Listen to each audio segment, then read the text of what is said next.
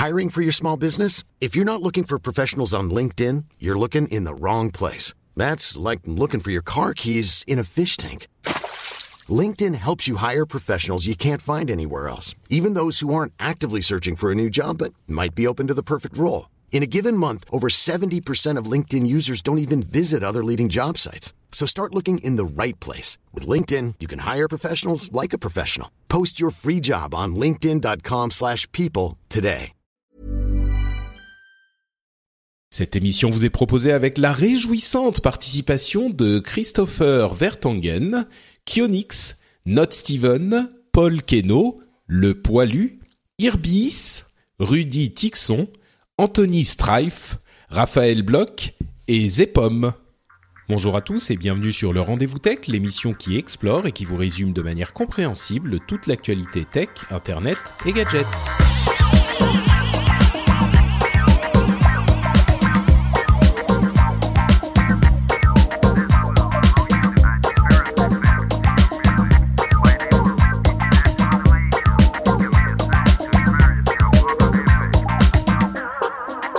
À tous et bienvenue sur le Rendez-vous Tech, l'émission qui vous résume en une heure et demie à peu près l'actualité des deux dernières semaines dans le domaine de la technologie, dans le domaine de l'internet et surtout aujourd'hui dans ce qui se fait de mieux et de plus intéressant pour les gadgets qu'on adore tous. Je suis Patrick Béja et j'ai avec moi pour m'aider à décortiquer cette actualité d'un côté Benoît Curdi. Comment ça va Benoît? Salut, très très bien, très heureux d'être avec vous aujourd'hui, c'est cool. Euh, tu nous rejoins de ta Suisse euh, natale. Je, Exactement. C'est ouais. oui, c'est ça. Tu es bien de là-bas. je, je suis bien de là-bas. Là, je suis de sur Lausanne, donc de la région du lac Léman. Euh, il fait beau, il fait chaud, on est bien. C'est bien. Et Cassim, euh, qui nous rejoint, lui, par contre, en plein du plein du cœur du Mobile World Congress, c'est-à-dire dans un Airbnb barcelonais avec la fibre. C'est ça? C'est ça. Et alors, euh, du coup, pas du tout détendu, euh, crevé et non. Euh, bon, ça va mieux là. Quand même. C'était le premier jour était un peu difficile hein, avec toutes les conférences, mais là ça va un peu mieux. Ouais. Euh, ouais, bonjour à tous, hein, bonjour aux auditeurs. Bon, bonjour, bonjour. Euh, c'est alors on va on va en parler, mais euh, juste avant, je voudrais préciser que je pense que le, la plus grosse euh, histoire tech euh, de l'industrie en ce moment, c'est plutôt euh, l'histoire Apple contre le FBI. On va en parler en fin d'émission. Euh, je voulais pas en, en, parler dans le cœur de l'émission parce qu'on en a déjà beaucoup parlé de ces histoires de chiffrement et de surveillance de masse. Euh, je voulais quand même en dire un mot, donc on le fera en fin d'émission, mais on va pas le traiter en longueur. Euh, si vous voulez plus sur mes, mon avis sur la question en général du chiffrement et du terrorisme, vous pouvez aller réécouter l'épisode 173 où j'en ai parlé en, en, en long, en large et en travers. Là, on en parlera en fin d'émission, mais je voulais pas complètement plomber toute l'émission avec le sujet puisqu'on avait déjà traité plusieurs fois. Euh, mais donc ça, ça sera en fin d'émission. Pour le moment, le Mobile World Congress, c'est ton premier, euh, Cassim. C'est c'est la folie, c'est intéressant. Juste impression générale sur ce Mobile World Congress, euh, pour tes, tes premières impressions? Euh, alors ouais, c'est mon premier, euh, c'est mon premier World Mobile World Congress. Après j'ai, euh, et c'est par contre c'est pas mon premier salon. après sur l'impression générale, euh, d'après ce que j'ai compris de gens qui ont un peu plus d'expérience que moi, euh, euh, c'est quand même une bonne, un bon, une bonne itération de, du un salon. Bon cru, ouais. ouais, un bon cru avec des annonces quand même intéressantes. Euh, je dois avouer que moi, quand j'ai, quand je pensais y aller, j'étais pas, enfin, par exemple, on va, on va revenir dessus, mais bon, Microsoft était, était pas présent, et pas vraiment présent sur place, à pas être conférence ou quoi que ce soit. Donc, je m'attendais pas forcément de mon côté à, à, à à quelque chose de vraiment euh, intéressant pour pour ce que je couvre. Après, euh, et en fin de compte, euh, finalement, il s'est révélé qu'il y a eu quand même quelques informations qui étaient euh, sympathiques.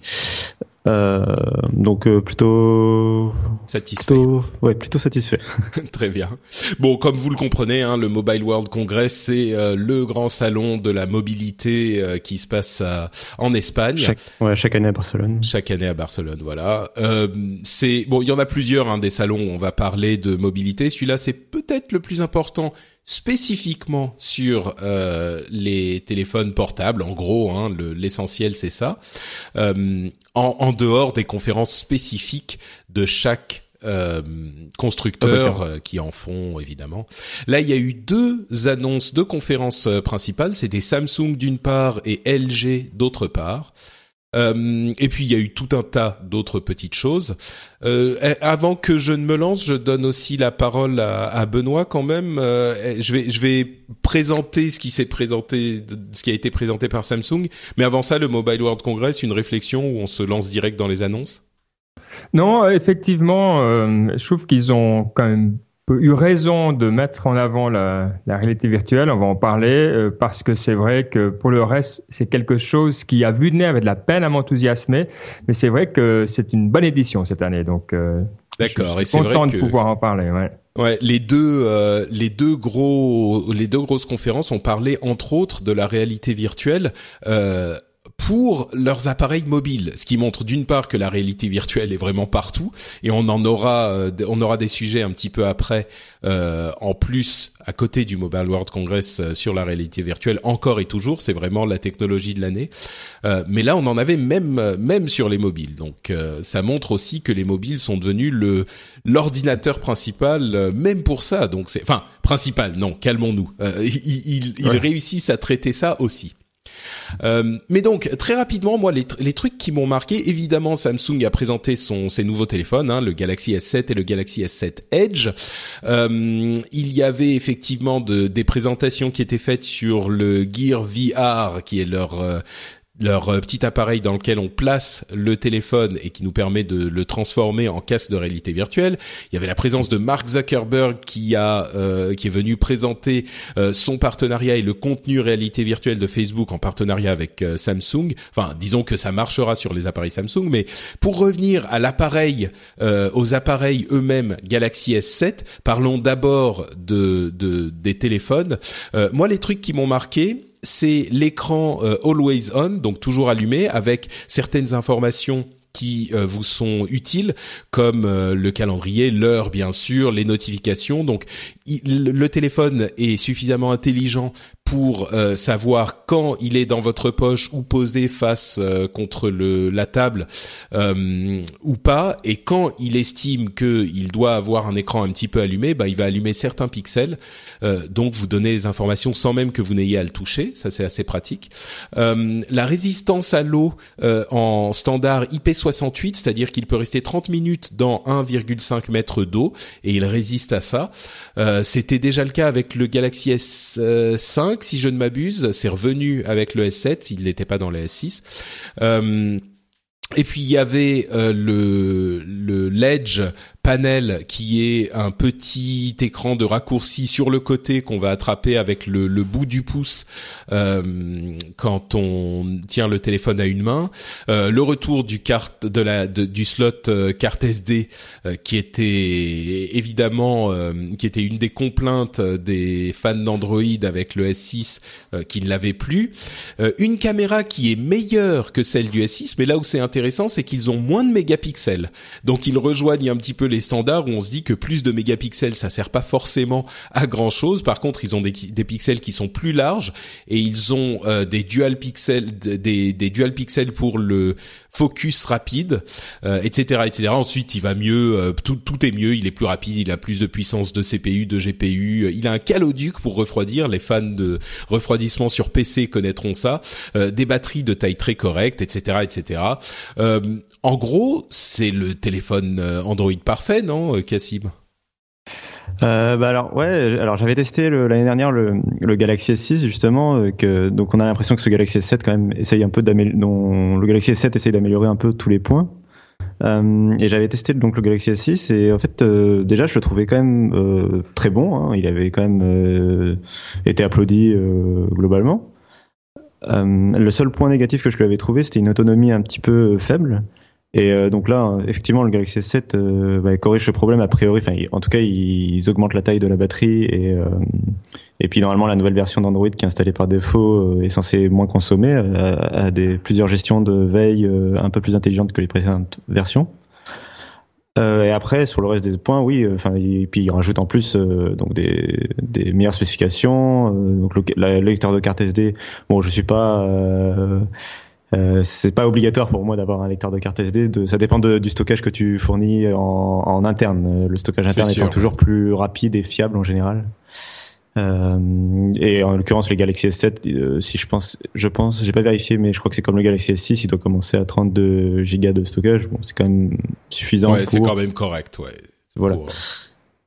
Euh, après, voilà, sur le reste, donc ils améliorent chaque point. Euh, déjà, le Galaxy S6, je le trouvais quasi parfait pour moi. Donc, euh, enfin, vraiment, le téléphone, euh, un peu cher. Enfin, les gens reprochent un peu le prix du, du des Galaxy S6 et S7 de Samsung parce qu'ils se vendent au prix d'un iPhone globalement. Euh, moi, pour moi, ça me pose pas de problème dans le sens où euh, Samsung euh, place son téléphone comme un téléphone haut de gamme sans compromis, où ils essayent vraiment de d'avoir une bonne expérience globale. Euh, vraiment en essayant de faire un peu attention à chaque détail, à chaque chaque point de la spécification. Hmm. Donc euh, vraiment, pour moi, ça me semble être un, un, très, une très bonne version. Quoi.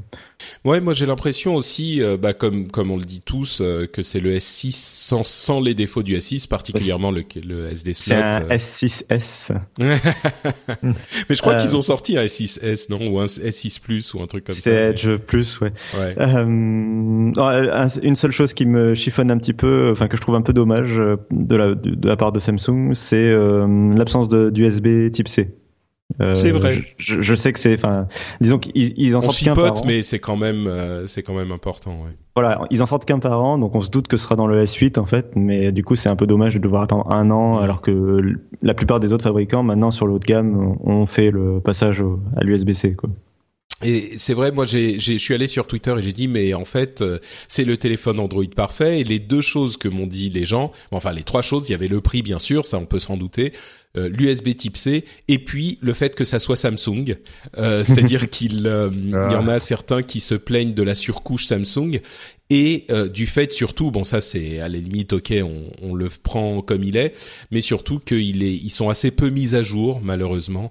Euh, donc ça, c'était l'un des reproches que les gens faisaient sur euh, sur Twitter. Benoît, oui, pardon, tu tu voulais ajouter quelque chose?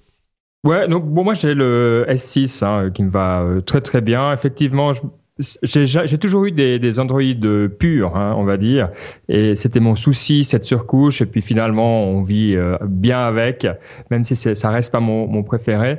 Euh, je me demandais si, je sais pas comment ça se passe en France. Ici, c'est très courant, donc quand on achète son téléphone, de prendre un pack d'assurance avec, euh, qui va coûter environ euh, dans les 80 euros hein, pour couvrir pendant deux ans sur les dégâts de, bah, si on le casse, si on laisse tomber ou si on le fait tomber dans l'eau. J'aimerais bien savoir si on paiera moins d'assurance ah. via ça, parce que sincèrement, payer la même assurance alors qu'il est censé être waterproof, c'est plus mon problème, je dirais en tant que consommateur. Donc là, ça ça pourrait être euh, un plus intéressant, je dirais. C'est vrai que bon, je crois pas. En France, on prend pas vraiment. Enfin, ils essayent toujours d'en vendre hein, des, des, mm. assurances euh, hors de prix pour. Euh... Moins sur les téléphones mobiles, j'ai l'impression plus sur les PC en fait. C'est vrai. ouais. Mais, mais là, c'est vrai que je pense que les deux causes de, de problème avec les téléphones, c'est bon si tu le casses et que tu casses l'écran ou que tu le laisses tomber dans les toilettes ou dans le lavabo ou machin. Et là, en l'occurrence, ça sera plus un problème. Mais c'était déjà plus un problème avec le S5 à l'époque. Donc euh, Bon. Ouais, c'est vrai. Ouais, j'ai pas, j'ai pas vu passer en tout cas de différence. Donc. Ouais, je pense que les assureurs euh, te le signaleront pas trop. Ils vont pas venir te voir. Ah, monsieur, votre téléphone est IP68. Ah bah, à ce moment, on va vous faire moitié prix sur l'assurance, pas de problème. Non, non, je crois pas que ça marche comme ça. Comparé au Galaxy S5, ce qui est bien, c'est que, enfin, si je me souviens bien, le Galaxy S5 c'était du waterproof par euh, par étanchéité. Enfin, avec le port USB par exemple qui était caché, il fallait ouvrir le une ah sorte de trappe. Vrai, voilà. Alors que là, bon, Samsung c'est pas les seuls à le faire. Euh, Sony le fait la même chose. Euh, c'est étanche euh, sans sans aucune trappe. Le port USB est étanche en fait et le port jack aussi. Du coup, il y a, y a, pas, ça dénature pas le design. Ouais, on n'a pas, on c'est juste le téléphone tel qu'il est, il est juste étanche, quoi. C'est le même, mais étanche. Donc, euh, ouais, c'est vrai. Euh, ils ont effectivement mis l'accent sur euh, la, la réalité virtuelle, euh, avec par exemple, si vous êtes séduit par cette idée du Galaxy S7, euh, il sera en vente le 11 mars. Je crois que les précommandes commencent dans quelques jours, si ce n'est pas aujourd'hui. Euh, et si vous précommandez, vous aurez en cadeau un Gear VR, donc euh, comme je le disais, le, petit, la petite visière dans laquelle on place le téléphone euh, pour se faire un casque de réalité virtuelle. Et ils ont présenté en plus le Samsung Gear 360, qui est une caméra à 360 degrés, donc avec deux deux, deux, deux objectifs qui capturent 190 degrés d'angle pour créer des vidéos en 360 degrés. Euh, les vidéos sont assemblées sur le téléphone et il semblerait qu'on puisse même, c'est ce que j'ai compris dans les vidéos de présentation, qu'on puisse même faire du streaming à nos amis pour, par exemple, ben on est dans, euh, en voyage quelque part. Là, il présentait Paris et on tient la caméra et on est euh, à côté de la Tour Eiffel et nos amis sont bah, chez eux à l'autre bout de la terre. Ils ont le Gear VR avec l'appareil sur la tête et euh, ils peuvent voir à 360 degrés autour d'eux euh, l'endroit qui est filmé par le Gear 360, ce qui est une utilisation vraiment euh, intéressante, je pense, du de la réalité virtuelle ou en tout cas des, des, vidéos à 360 degrés. Et donc euh, le, le Gear 360 sortira au deuxième trimestre. On n'a pas de prix encore, mais c'est une toute petite caméra. C'est vraiment, euh, c'est plus petit que votre poing, quoi. Donc c'est vraiment un objet euh, destiné aux consommateurs. C'est pas un truc pour faire des films. Alors la qualité est quand même correcte, mais c'est pas un truc pour faire des films professionnels. Mais par contre, c'est un objet pour les consommateurs, c'est assez intéressant de voir un, truc aussi petit, aussi euh, euh, euh, compact. Et donc, ils ont aussi euh, a, eu une présentation de Mark Zuckerberg qui disait qu'il travaillait très fort sur la réalité virtuelle euh, et ils ont notamment, euh, il y a eu d'autres articles accompagnants qui expliquaient comme Facebook explore également la possibilité qui est un petit peu liée en fait à cette idée du Gear 360 d'utiliser la réalité virtuelle de manière sociale et voir comment c'est intéressant où ça marche, ou ça marche pas. Mais ils ont une grosse équipe là-dessus, là-dessus, euh, ce qui est pas surprenant vu qu'ils euh, possèdent euh, désormais Oculus. Mais voilà, ils ont eu aussi ce gros push sur la réalité virtuelle. Et pour le coup, moi, j'ai eu un moment où je me suis dit, bon, précommande Galaxy S7 plus Gear VR en cadeau, c'est peut-être intéressant, quoi. J'ai hésité. C'est c'est un, truc qui un joli. Ouais. Je pense que hum, bon, je sais pas si vous avez regardé la, la présentation euh, de Samsung. Il y a un moment où le script suffit. Euh, Mark Zuckerberg arrive, il dit quand j'étais enfant, je rêvais de réalité virtuelle. Aujourd'hui, ma fille, quand je la tiens dans mes bras comme ça et qu'elle ses premiers pas. Donc c'était vraiment cheesy américain. Euh, c'était presque pénible, hein, parce que bon, voilà. Mais à part ça, euh, c'est vrai que c'est, moi je trouve que c'est une solution qui est hyper élégante et qui donne envie. après ils ont articulé euh, certains chiffres euh, avec des, millions de vues euh, sur Facebook de, bah, de vidéos en 360. Je suis pas certain qu'il y ait ce genre d'adoption encore, donc j'ai l'impression qu'on est encore beaucoup dans le marketing et dans le eux qui veulent pousser ça plutôt qu'une vraie demande du marché. Euh, j'ai pas beaucoup entendu ou vu de réaction en disant ah enfin le truc qu'il me fallait donc je suis pas certain qu'on soit en train de vivre le iPhone moment de la réalité virtuelle encore. Hmm, ouais, on n'y est sans doute pas encore, ça c'est vrai. Euh, juste une précision sur ce que disait Zuckerberg. Euh, il, il, parlait, oui, c'était énormément de marketing, c'était très écrit, et généralement les présentations Samsung, enfin toutes les présentations hmm. comme ça sont écrites, mais les présentations Samsung font un poil plus forcé peut-être que d'autres. Euh, mais mais on avait pour ce que disait Zuckerberg, en fait, l'évolution du type de contenu qu'on avait, qu'on partageait en fait. Il disait sur Facebook il y a dix ans, c'était uniquement du texte. On ne faisait que du texte. Et puis euh, le, les, les, photos sont arrivées, on avait de plus en plus de photos, et ça s'applique bien sûr effectivement à sa à sa fille qu'il tient dans ses bras tendrement euh, au sein de son foyer chaleureux. Euh, et puis la vidéo est en train de prendre l'ascendant également là-dessus, et c'est le cas aussi pour ce type de moments qui parlent aux gens finalement, les moments familiaux, etc. Euh, et, et, lui, il disait, il, il, pense que la réalité virtuelle sera la prochaine évolution de ce type de médias partagés sur les réseaux sociaux. Donc c'était un petit peu pour faire passer cette idée qui disait ça avec, c'est vrai, une bonne couche de marketing euh, artificiel par-dessus, quoi. Mais est-ce que le 360 l'est? Parce que c'est là, à mon avis, sur la réalité virtuelle, je suis assez d'accord. Hein. Je pense qu'on va y arriver. C'est peut-être à 5 ans, c'est peut-être à 10 ans, mais on va y arriver.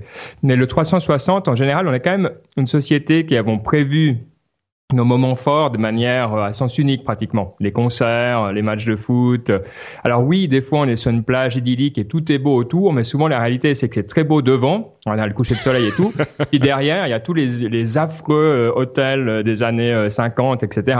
Donc c'est là où je suis pas certain en fait que leur format est bien. D'ailleurs, la, vidéo qui monte, c'est des gens qui jouent au foot sur une jolie place. Alors ça marche assez bien. Mais c'est pas, euh, j'ai pas été très convaincu, disons, par le, le la force de, du partage de ce qu'il voulait, euh, de ce qu'il montrait. Hmm.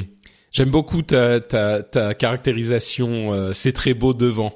Ça, je, je trouve ça très bien trouvé. Euh, en, tout, cas, ouais, Cassim, j'allais te demander ce que tu en pensais, toi, qui es un petit peu plus dans l'effervescence sur place. bah, ça, c'est sûr que ça a permis faut savoir quand même que bon les Galaxy S7 et S7 euh, Edge c'était pas vraiment des surprises euh, dans la mesure où ils avaient quand même largement fuité. Enfin il y a eu des articles pendant plusieurs mois sur sur les téléphones du coup il restait pas grand chose à attendre de la conférence de Samsung. Et ils ont justement réussi un peu à surprendre tout le monde avec cette conférence euh, à base enfin fallait voir quand même la salle était super impressionnante puisque quand les journalistes sont arrivés en fait il y avait un, un casque sur chaque table devant euh, où, et, où les journalistes étaient un peu perplexes. Enfin, ils commençaient à se demander comment on va pouvoir rendre ça en photo? Enfin, ça va être euh, compliqué si euh, toute la conférence. Est-ce que toute la conférence va être en réalité virtuelle? Enfin, comment ça va marcher? Euh, Donc, ils ont vraiment réussi. Euh, donc ça, plus la présentation de Zuckerberg, plus la présentation du Gear VR. je pense qu'ils ont vraiment réussi à faire parler et de Samsung et de la réalité virtuelle euh, et à reprendre un peu le flambeau euh, d'une conférence au début où on n'attendait pas, grand chose finalement de la conférence et qui risquait d'un peu de passer euh, à l'as parce que les gens savaient déjà savait déjà tout ouais, oui parce qu'on savait déjà tout quoi. Euh, donc là ils ont vraiment réussi et puis le soir tout le monde parlait que de que de Zuckerberg de la photo la fameuse photo et, euh, et du Gear VR parce qu'il faut savoir en fait euh, que quand Zuckerberg est arrivé sur scène, il est arrivé sur scène pendant euh, une vidéo en 360 degrés. Donc pendant que les analystes et les journalistes avaient euh, le, le, truc le, casque. sur la tête, ouais, c'était pas bête de leur part parce que c'est vrai qu'on a vu que Zuckerberg mhm. était dans la salle, tout le monde a arrêté d'écouter euh, ce qui se passait sur sur le, le, la scène et tout le monde s'est retourné vers Zuckerberg. C'était un petit peu la star de cinéma qui est dans l'assistance quoi. Euh, ok, bon bah voilà pour le tour de la présentation Samsung. Euh, l'autre gros morceau c'était LG qui a présenté son LG G5, euh, qui est donc l'évolution, vous vous en doutez, du LG G4 euh, avec un lancement prévu en avril, qui a un beau design euh, tout en métal, qui a lui aussi un écran euh, toujours allumé, always on, deux appareils photo sur le dos, un 16 mégapixels et un 8 mégapixels avec un angle un petit peu plus large, ce qui est une évolution intéressante. Je je sais pas si c'est le premier qui a deux appareils photo, mais je crois euh, je suis pas sûr, mais en tout cas c'est l'un des premiers, ça c'est certain. On en parle beaucoup pour le l'iPhone 7. Euh, il y en avait, il y en avait quelques uns il y a quelques années à l'époque de la 3D pour faire de la stéréoscopie, mais c'était euh, vraiment, euh, mmh. c'était pas ça, du tout bien pensé. Et, et là c'est pas du tout pour ça. C'est vraiment pour avoir deux objectifs différents pour pouvoir prendre différents types de photos. Peut-être qu'ils ils vont même combiner les les photos des deux pour faire des photos de meilleure qualité. Mais là oui, c'est pas pour faire de la 3D un petit peu ridicule. Quoi.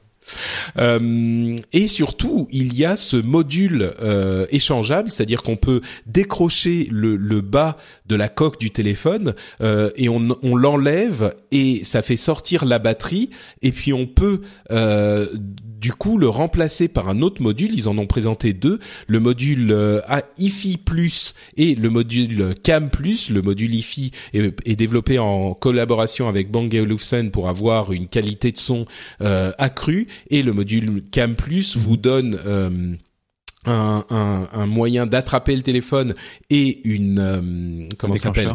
Un déclencheur. Voilà à deux temps qui est beaucoup plus professionnel. Euh, il y a bon c'est à, part ça les choses sont un petit peu euh, classiques un écran 5,3 pouces QHD etc etc euh, c'est ça t'a convaincu toi Cassim ces modules supplémentaires là qui sont euh, une sorte de modularité du téléphone qu'on peut customiser à son envie euh, pour ses besoins spécifiques? Euh, pas spécialement. En fait enfin donc je trouve qu'ils en ont pas présenté assez pour que ce soit convaincant. C'est-à-dire que euh, enfin, j'ai pas trouvé que je comprenais pas pourquoi d'un coup. Euh, j'ai l'impression qu'ils c'était un peu le reste du téléphone étant assez classique, hormis le double objectif. J'avais un petit peu l'impression qu'ils se sont dit bon, faut qu'on trouve les gars, faut qu'on trouve un truc pour le pour le marketer. Euh, il nous faut une idée, un truc différenciant quoi. Sinon, on va avoir un téléphone classique. Euh, et bon, ils ont trouvé cette idée. Euh, Enfin, si, enfin, hmm. oui, bien sûr, c'est sympathique de pouvoir. Euh, c'est toujours euh, bon à prendre, hein. mais euh, mais je sais pas, j'ai pas forcément été convaincu. peut-être peut-être qu'il n'y a pas eu le, le module qui m'a qui a réussi à me convaincre.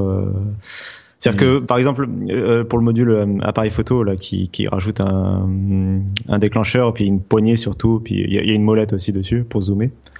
bah, par exemple, enfin, euh, la plupart des, il y a beaucoup de téléphones, je pense au Xperia et au Lumia, qui ont des, déjà le déclencheur sur le téléphone en lui-même, par exemple, euh, le déclencheur à deux temps. Et, euh, et pour ce qui est de la poignée, euh, bah, y a, sur, sur d'autres téléphones, il y a déjà eu des coques euh, que tu rajoutes qui rajoutent la poignée, euh, où c'était un accessoire officiel du fabricant. Et il n'y avait pas forcément besoin que le truc soit modulable et que tu arraches une batterie, etc. Donc, euh... ouais, euh, je, je suis pas du tout d'accord. Alors, euh, pour le coup, je pense que c'est euh, la première fois que je vois un téléphone aussi intéressant de la part de LG. on a le projet ARA, hein, donc ce fameux projet de Google où on peut faire son téléphone de manière complètement modulaire, qu'on n'a encore jamais vu, hein, mais qui est dans les tuyaux quelque part. Et là, on voit la matérialisation de cette idée pour la première fois. Je trouve que c'est extrêmement intéressant. Au demeurant, le, non seulement la caméra fait caméra. Alors, si on est fan de photos, c'est bien mais en plus, elle rajoute de la batterie. Donc, elle euh, répond à un autre problème assez classique des, téléphones euh, de manière que je trouve également très élégante. Euh, et je ne suis pas surpris s'ils arrivent à décliner. En fait, si on arrive à avoir des consommables sur les téléphones, c'est une source de revenus qui est absolument extraordinaire. Donc, le business model est intelligent, la façon de faire est élégante. Moi, je suis très convaincu et je vais le regarder d'assez proche, ce téléphone, quand il, quand il sera disponible. alors, Ouais, juste euh, euh sur la sur la sur la modularité. Euh, je te rejoins sur le. moi, je, ça m'intéresse aussi le projet ARA, par exemple, ou, euh, ou le projet. Euh, j'ai oublié le nom du téléphone qui. qui Phoneblocks, ouais. Oui, le Phoneblocks. Mhm. et oui, on sent qu'ils ont voulu s'inspirer de cette idée avec ce LG G5 mais euh, c'est LG et je les vois pas. C'est pas Apple ni ni Google ni euh, un autre gros euh, ou ni Samsung qui serait capable. Ils n'ont pas les reins euh, pour sortir, euh, par exemple, une certification, quelque chose qui pourrait donner aux accessoiristes l'envie de créer des tonnes d'accessoires pour le LG G5. Et j'ai pas la conviction que qu'ils vont qu'ils vont réussir à convaincre les accessoiristes quoi. Et j'ai pas l'impression que les accessoiristes vont pouvoir même avoir une sorte de je sais pas comment expliquer, de, de cahier des charges de, pour, pour créer des modules. Quoi. J'ai, hmm. Bon, je pense qu'il y aura quand même, euh, si il faut euh, pour les, les peut-être qu'ils vont travailler avec eux. Oui, il faudrait peut-être. Tu, tu crains que ça soit un, une, une idée comme ça qui soit euh, bah, laissée à l'abandon ou, ou pas développée suffisamment pour qu'elle devienne intéressante, quoi. Bah, je pense qu'il y a déjà eu des fabricants euh, tiers, enfin des fabricants, des, des fabricants de mobiles ou de PC ou de peu importe, des petits fabricants, des moins pas les gros fabricants auxquels on est habitué comme Apple, Samsung, etc. Euh, qui ont déjà lancé ce genre d'idée des fois dans sous d'autres formes, mais des téléphones qui euh, auraient bien aimé avoir euh, plein d'accessoires, quoi. Et euh, finalement, ça a pas pris, quoi. souvent, y a, ça, ça prend pas. Y a, on va, mm. enfin, qui imagine voir un, le LG G5 à la Fnac avec 40 docks en dessous, quoi, tu vois. Enfin. Bah, moi, je te rejoins un petit peu, euh, Cassim. J'ai l'impression que c'est la... c'est pas une fausse bonne idée, mais presque. C'est c'est un petit peu l'idée où on se dit ça va être super cool, et puis au final, euh, si tu veux avoir euh, plusieurs modules différents, il faut les trimballer avec toi, ou alors euh, même si tu pars en voyage, tu vas les trimballer avec toi dans ton sac, et puis si tu as celui pour écouter euh, de la musique de bonne qualité et celui pour euh, avoir la caméra euh, avec le, la poignée, d'une part, la caméra, bah, ça déforme ton téléphone, donc tu peux plus le mettre dans ta poche, par exemple. C'est tout bête, mais euh, ça, c'est déjà pas pratique.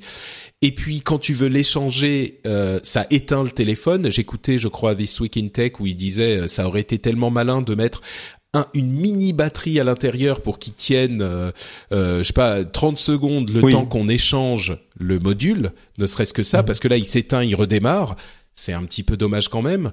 Euh, je suis d'accord que c'est certains aspects du projet ARA et du projet PhoneBlocks mais c'est pas forcément les meilleurs. C'est-à-dire que oui, on peut ajouter un truc. C'est pas qu'on va définir son téléphone comme on le veut. C'est qu'on peut rajouter un truc euh, si jamais on veut une fonctionnalité spéciale, mais ça va pas vous aider, par exemple, à garder le même téléphone et à en étendre euh, la vie sur plusieurs années. C'est pas euh, ce fantasme qui est réalisé.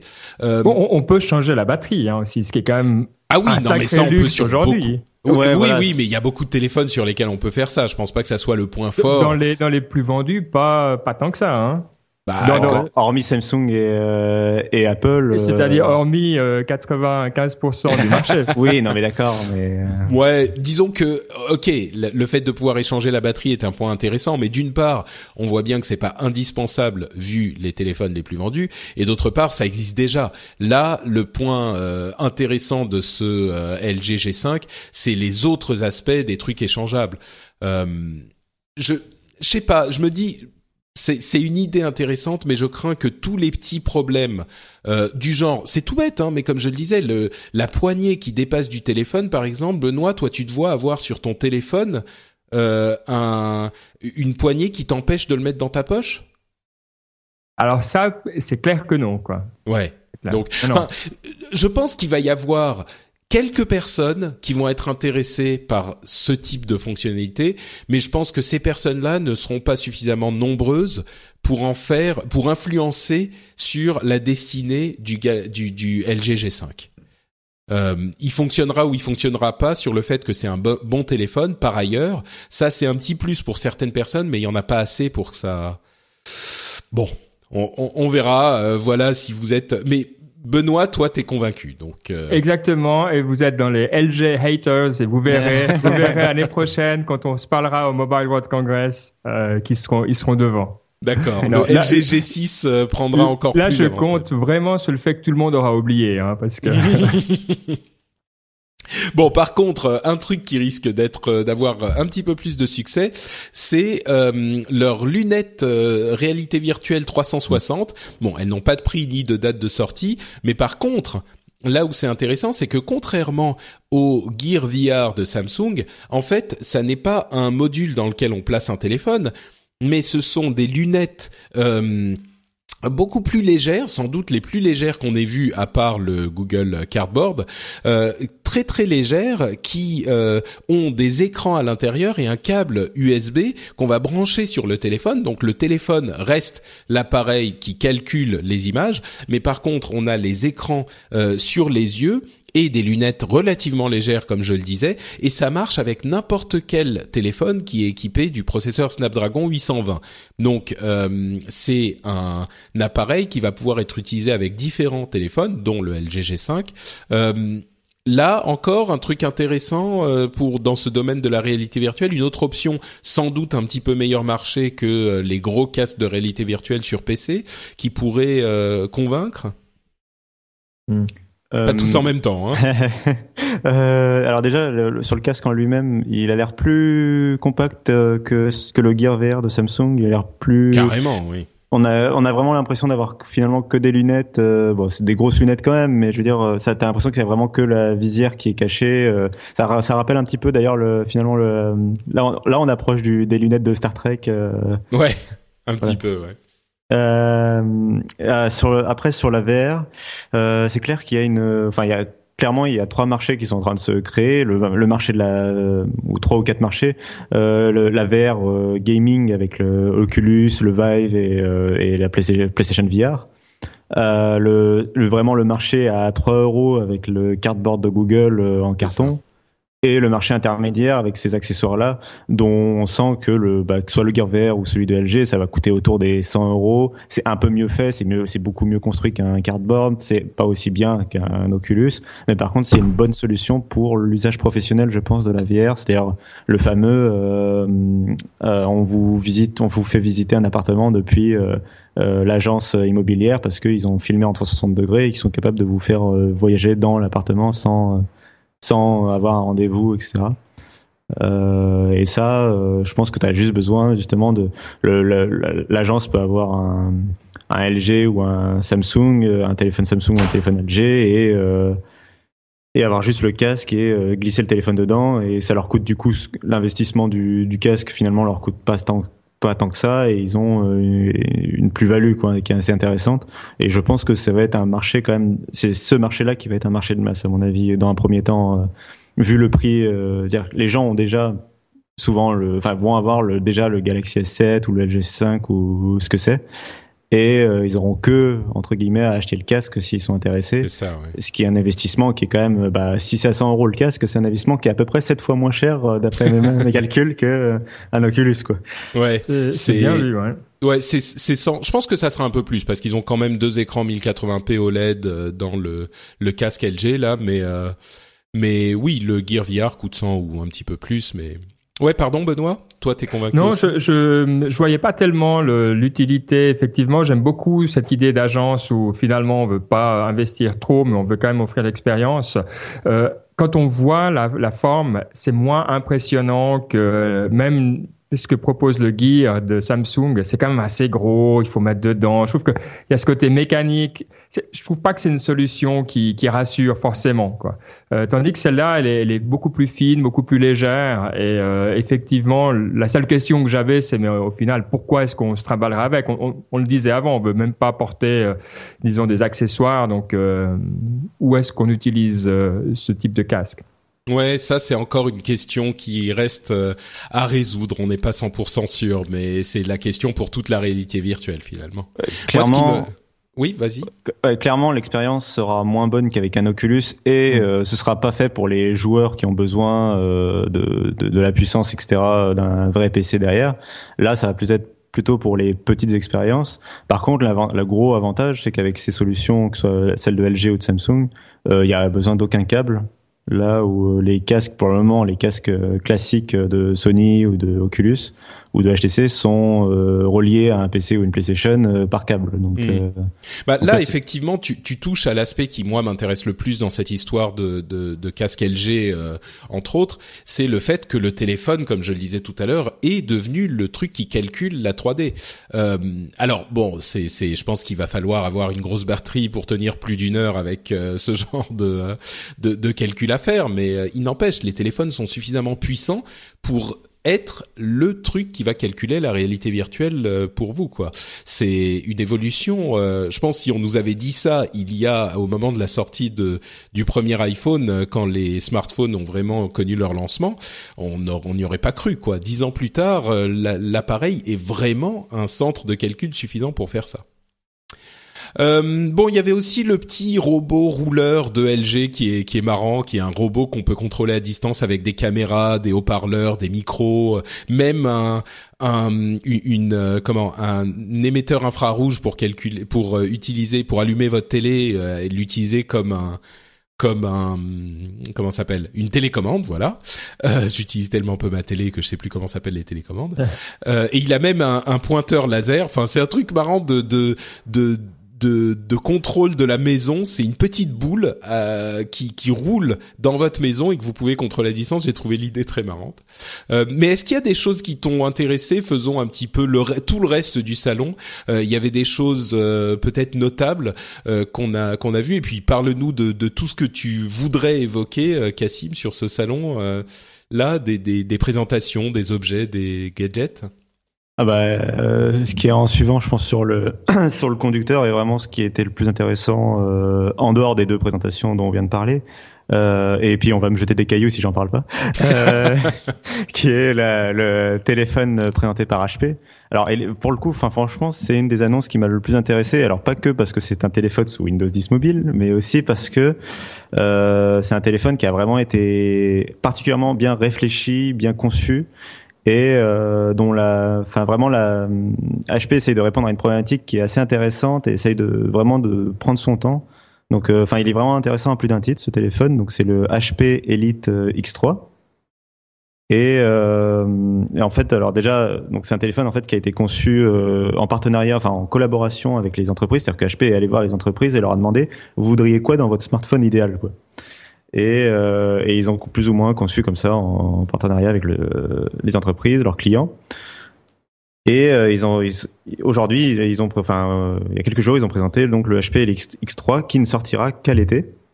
Et ils expliquent que c'est déjà cette annonce qui est, a lieu. En fait, finalement, ils ont presque présenté, enfin, ils ont présenté un prototype et presque une version bêta du téléphone quelque part. Mais alors, il fait quoi? Dis-nous, tu nous, tu nous ah. fais attendre là. Qu'est-ce que c'est que cette merveille?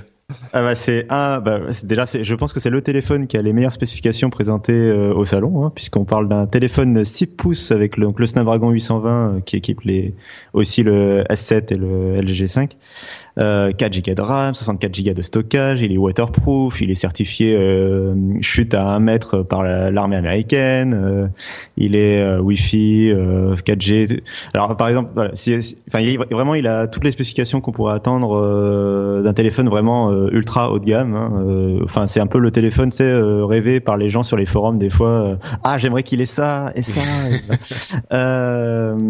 et puis alors par exemple pour prendre un exemple vraiment précis sur une spécification. Euh, il est compatible avec la recherche sans fil. Mais la recherche sans fil, il y a deux technologies qui s'affrontent. Il y a la recherche sans fil euh, Qi et la recherche sans fil PMA. C'est deux normes qui s'affrontent. Et en fait, celui-là, il est compatible avec les deux, par exemple. Donc euh, comme ça, voilà, c'est réglé. Oui, euh, voilà, et la batterie est quand même une impressionnante batterie de 4150 mAh, donc c'est euh, aussi quelque chose d'assez impressionnant sur mobile. Et puis pour l'avoir pris en main, il est vraiment léger et assez fin. Euh, ah, pareil, sur la reconnaissance, euh, il, il, a une reconnaissance biométrique. Et euh, HP savait pas s'il devait choisir la reconnaissance par empreinte, qui est un peu le standard que la plupart des fabricants utilisent, ou la reconnaissance par iris, qui est présente sur certains Lumia et qui est aussi intéressante parce qu'elle permet juste d'avoir le téléphone sous tu, tu regardes le téléphone, ça, il te reconnaît et ça, t'as pas forcément besoin de le prendre en main, etc. Euh, donc les deux ont leur avantage. Par exemple aussi quand tu prends des, si t'as des gants, bêtement, si tu portes des gants, bah, le lecteur ah euh, marche moins bien, alors que le lecteur d'iris marche dans toutes les conditions. Euh, et du coup, il a les deux. Voilà. Bah, du coup, il a les deux parce que les entreprises ont dit euh, les deux. Et donc, euh, du coup, ils ont dit ah bah on va faire les deux. Puis en plus, du coup, ils peuvent faire des, des, aussi des scénarios où tu pourrais imaginer te t'authentifier avec les deux à la fois, comme pour être vraiment sûr à 100% que c'est toi, euh, pour les aspects de sécurité importants en entreprise. Donc c'est vraiment un téléphone qui est intéressant. Euh, il est donc il sortira à la fin de l'été et en fait pourquoi? Parce que alors d'une part euh, ils veulent continuer à recevoir des feedbacks de, des entreprises pour continuer à concevoir le téléphone. Euh, et d'autre part parce que à l'arrière se trouve là aussi c'est un peu un téléphone modulaire. À l'arrière se trouve un connecteur à 5 points euh, magnétiques en fait. Enfin, euh, euh, juste, c'est pas c'est pas un port, c'est juste 5 points de connexion. Et en fait, on peut lui rajouter des accessoires. Alors, c'est vraiment pensé pour le monde professionnel et l'entreprise. Donc, c'est HP parle de lecteur infrarouge, de lecteur de carte de crédit, euh, qui seront capables d'être reconnus parce que derrière il y a Windows et qu'il y a les pilotes qui iront bien.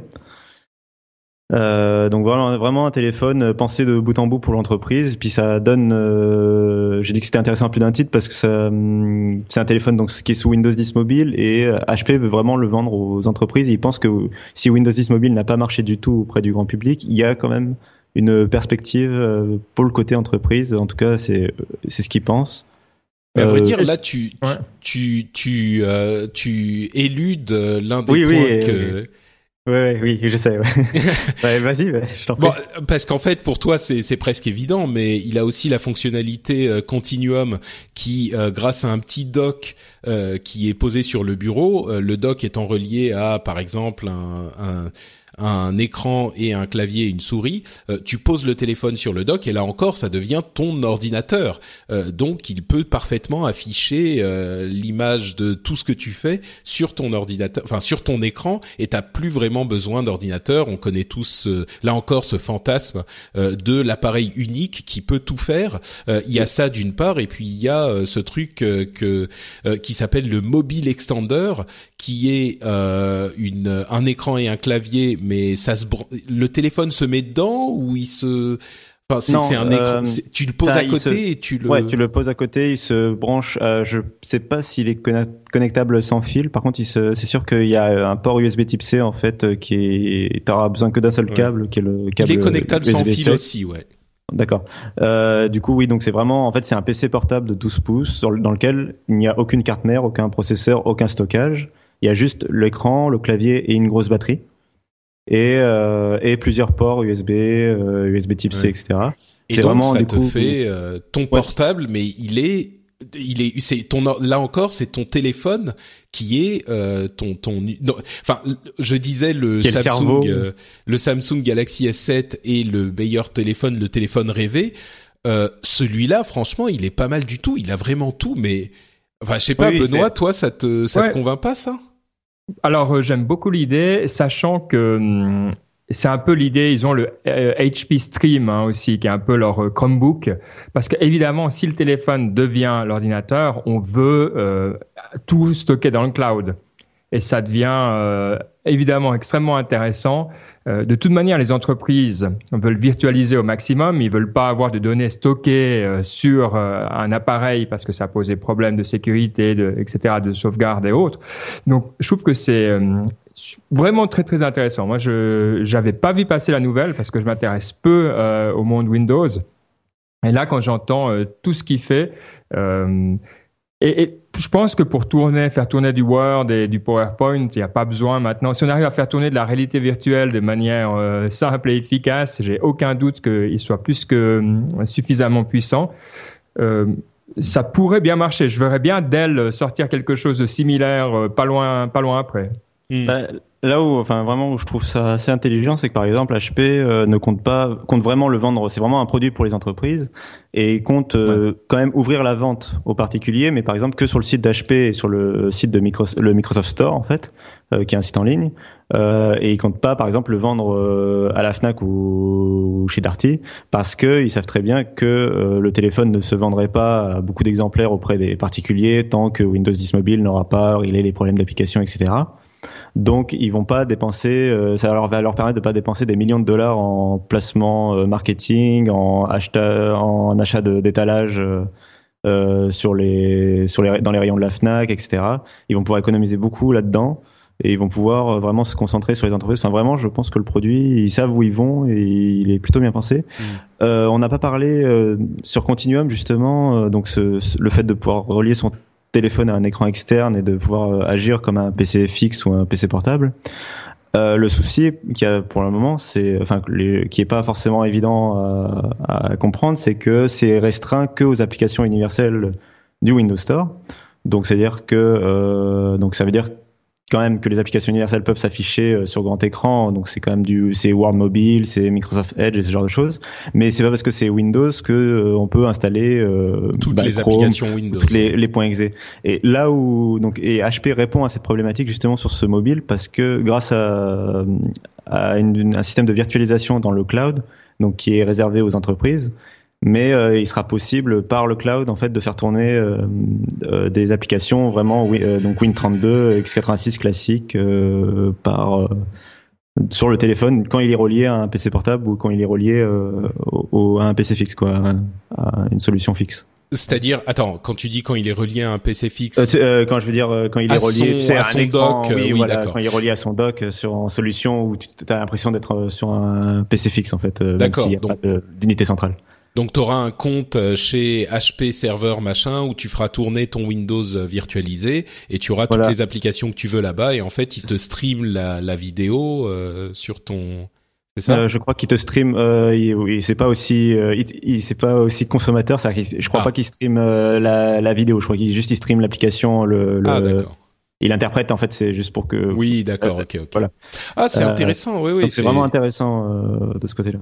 Bon, le, le, seul truc que, franchement, moi je trouve ça pas mal du tout. Euh, moi j'y pense, euh, quand j'y pense, je me dis quelles applications, enfin quelle utilisation j'en aurais, et je me dis il y a des applications quand même parce que moi le, ce que je fais c'est du podcast, donc j'aimerais bien pouvoir avoir juste un appareil que je trimballe. Euh, le problème c'est que euh, il y a plein d'applications que moi j'utilise qui sont assez spécifiques. Mmh et qui donc ne tournerait pas là-dessus.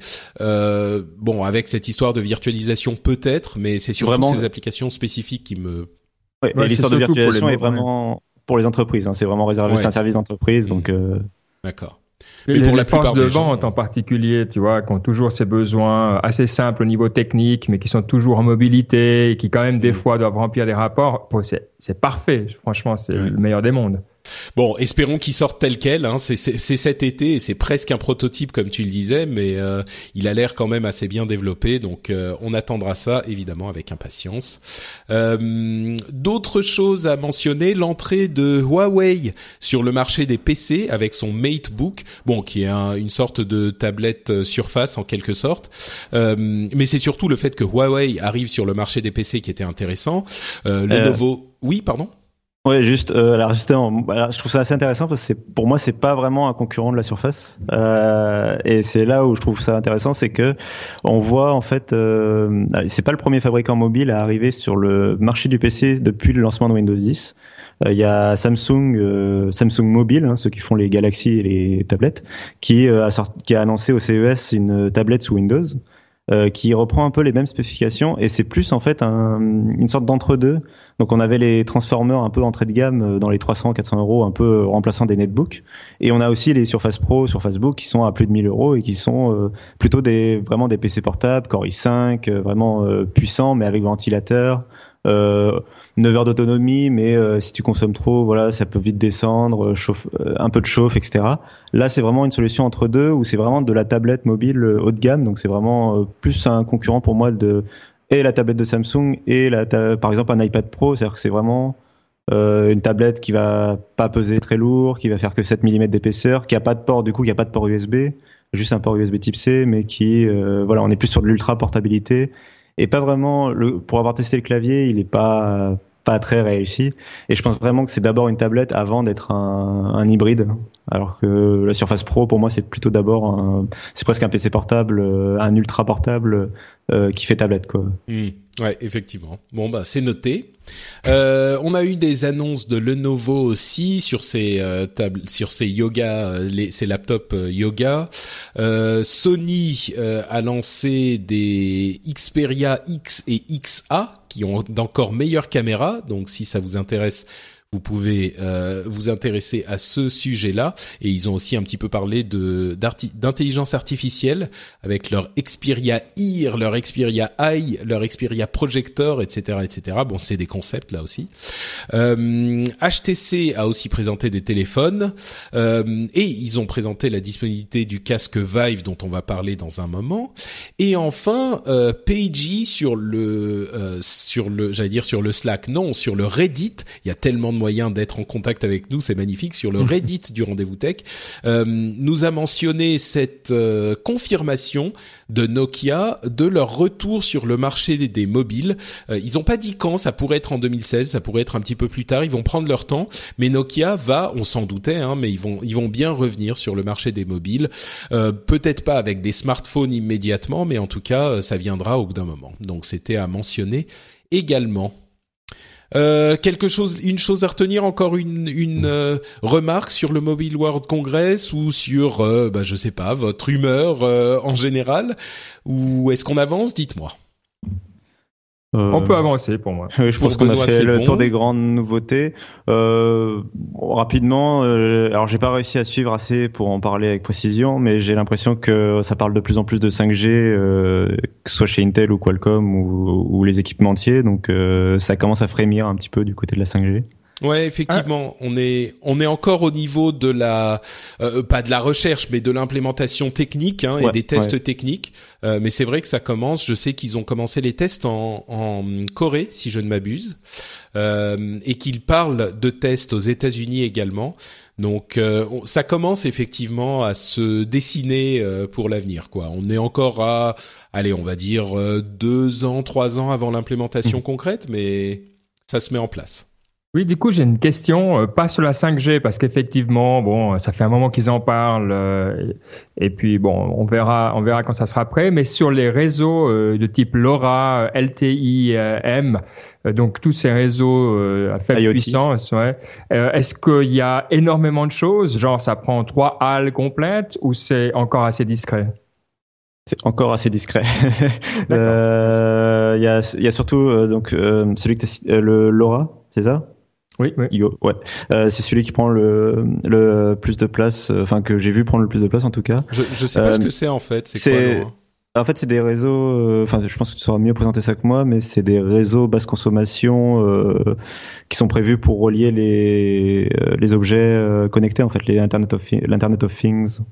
Ouais, l'exemple le plus simple, c'est les places de parking tu poses, euh, c'est ce qui va permettre, disons, de connecter vraiment tes parkings. As tous tes capteurs, mais évidemment, euh, tu veux pas poser des antennes partout déjà parce qu'en ville, euh, c'est compliqué. Donc, il faut des choses qui aillent loin, qui demandent pas de changer les batteries chaque deux mois, etc. Donc, ça répond finalement à toutes ces problématiques.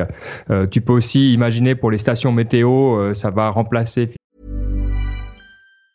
Mom deserves the best, and there's no better place to shop for Mother's Day than Whole Foods Market. They're your destination for unbeatable savings, from premium gifts to show-stopping flowers and irresistible desserts. Start by saving 33% with Prime on all body care and candles. Then get a 15-stem bunch of tulips for just $9.99 each with Prime. Round out Mom's menu with festive rosé, irresistible berry chantilly cake, and more special treats. Come celebrate Mother's Day at Whole Foods Market. I'm Sandra, and I'm just the professional your small business was looking for. But you didn't hire me because you didn't use LinkedIn jobs. LinkedIn has professionals you can't find anywhere else, including those who aren't actively looking for a new job but might be open to the perfect role, like me. In a given month, over 70% of LinkedIn users don't visit other leading job sites. So if you're not looking on LinkedIn, you'll miss out on great candidates like Sandra. Start hiring professionals like a professional. Post your free job on linkedin.com/people today. Finalement les, la connexion qu'il y a maintenant. Donc c'est voilà, c'est extrêmement distribué sur de grandes surfaces euh, et donc c'est évident que ça c'est promis un avenir glorieux d'une façon ou d'une autre, mais visiblement pas encore pour tout de suite. D'accord. Et c'est des réseaux qui sont indépendants de nos réseaux mobiles actuels ou Wi-Fi ou tous ces tous ces trucs là. Bah, c'est encore un autre réseau sur une autre fréquence. Il y a la, la, fameuse euh, société française Sigfox qui est exactement là-dedans. Euh, donc euh, ça c'est, disons, il y a des paris maintenant, euh, mais effectivement c'est séparé. je sais qu'en Suisse, l'opérateur historique s'appelle Swisscom. Eux ont décidé qu'ils voulaient absolument être ceux qui mettraient en place ce réseau. c'est pas comme ça dans tous les pays. Hmm, d'accord. Et ouais, une dernière chose. Vas-y, vas-y. Euh, sur le la, plus globalement sur le salon. Euh, du coup, c'est quand même un salon qui a été encore euh, qui a vraiment mis le phare sur le bah, donc la réalité virtuelle et le, les smartphones, on en a parlé. Mais euh, finalement, il n'y a pas eu il y a eu quelques tablettes hein, mais c'est vraiment un marché qui est qui est un peu en ralentissement. Enfin, sur les quelques tablettes qui ont été présentées, il y a, par exemple, il n'y a pas eu une nouvelle, je sais pas moi, une nouvelle Galaxy Tab haut de gamme, ou il n'y a pas eu vraiment des nouveaux fers de lance vraiment sur le côté mobile. Il y a eu quelques tablettes sous Windows euh, qui essaye de un peu de jouer entre tablette et hybride. Et euh, finalement, il y a, enfin, il y a vraiment, euh, je trouve ça intéressant. c'est assez, ça fait assez remarquer que, que vraiment le marché du smartphone se porte mieux aujourd'hui que le marché de la tablette qui est en ralentissement depuis quelques temps maintenant. Ouais, encore une confirmation de ce, de cette, allez, pas perdre, oui, quand même perte de vitesse du, du marché des tablettes, oui, qui est mmh. moins enthousiasmant que celui des smartphones, ça c'est certain. Euh, très bien. Eh ben, écoutez, euh, merci messieurs. On va opérer une transition rapide vers euh, la partie news et rumeurs. Mais avant ça, on va quand même remercier les auditeurs qui participent au Patreon du Rendez-vous Tech, dont je vais dire quelques mots dans un instant. Mais avant ça, je remercie spécifiquement Stéphane Vergne, Franck Gerges Design, Elglon, Olivier Lautrec, Yonick, Julien Gobi Miguel Moreno Ucheda, j'espère que je prononce bien, euh, ANHE59, Frédéric 1 et Arthur. Merci à vous tous de participer au Patreon du Rendez-vous Tech qui nous permet, bah, qui me permet de vivre, de manger et qui progresse euh, très certainement vers le prochain palier euh, dont je parlais la dernière fois, qui nous permettra de payer des contributeurs réguliers. Euh, on a fixé le palier à 2500 dollars par épisode. On est déjà à 2265 spécifiquement au moment où je on enregistre cette émission. Donc on a pas mal progressé depuis le dernier épisode. Vous avez été quand même euh, euh, pas mal à répondre à cet appel. Je vous en remercie très chaleureusement. Euh, vous avez été aussi nombreux à mettre à jour vos moyens de paiement s'ils étaient plus à jour, et ça aussi, ça nous aide à remonter vers le but de du paiement des contributeurs réguliers. Ce but un petit peu fou qui est de payer carrément des gens sur les podcasts. C'est un truc qu'on n'aurait pas pu imaginer il y a ne serait-ce que deux ans. Donc euh, merci beaucoup. N'oubliez pas que vous pouvez participer sur patreon.com/slash rdvtech, que ce soit pour l'émission en elle-même parce que vous l'appréciez, vous estimez qu'elle vous apporte quelque chose, qu'elle vous distrait, qu'elle vous intéresse euh, depuis des années déjà, euh, ou alors spécifiquement parce que vous voulez aider à rétribuer les contributeurs réguliers qui viendront s'adjoindre à l'équipe si on atteint le palier, quoi que ce soit je vous remercie très chaleureusement de votre euh, contribution et de votre aide. Et on continue cette aventure incroyable du Rendez-vous Tech et de French Spin et du Patreon et de la participation participative euh, ensemble. Et c'est une, un privilège pour moi d'être au centre de tout ça. Je remercie également ceux qui sont allés sur iTunes pour nous laisser des commentaires et des reviews avec des petites étoiles, euh, spécifiquement Make Sense 11 qui nous dit intéressant et sérieux, j'adore avec un point d'exclamation. Euh, Selectica du Canada, tiens, nous dit que l'émission est excellente et il nous dit que le rendez-vous tech et le rendez-vous jeu sont deux excellentes émissions. Euh, Jules, Jules Balt euh, nous dit que c'est un podcast de qualité et qui nous dit d'ailleurs qu'il poste rarement à tort, mais qu'il fait une exception pour ce podcast. Merci beaucoup à toi, Jules Blatt, d'avoir fait une exception. Et enfin, euh, LightX 876 qui nous dit excellent podcast qu'il écoute depuis des années et qui est toujours aussi intéressant. Merci à vous tous. Là encore, c'est un autre moyen de nous aider, de laisser une euh, un commentaire et des notes sur iTunes parce que ça nous donne de la visibilité. Vous savez, blablabla, vous êtes au courant.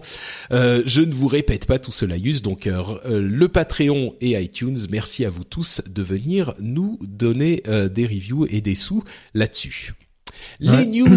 Oui, pardon, Benoît. moi, je dois dire, je faisais partie honteusement de ceux qui euh, avaient pas leurs moyens de paiement à jour. Parce que tout ce qu'il y a dans updates, marketing, les machins là, dans, dans Gmail, je prends, je mets vu tous d'un coup poubelle. et puis voilà. Donc j'avais pas vu, mais du coup, je suis passé aussi euh, euh, au palier euh, qui permet d'avoir accès à la chaîne Slack. Et je dois dire, ça vaut l'expérience.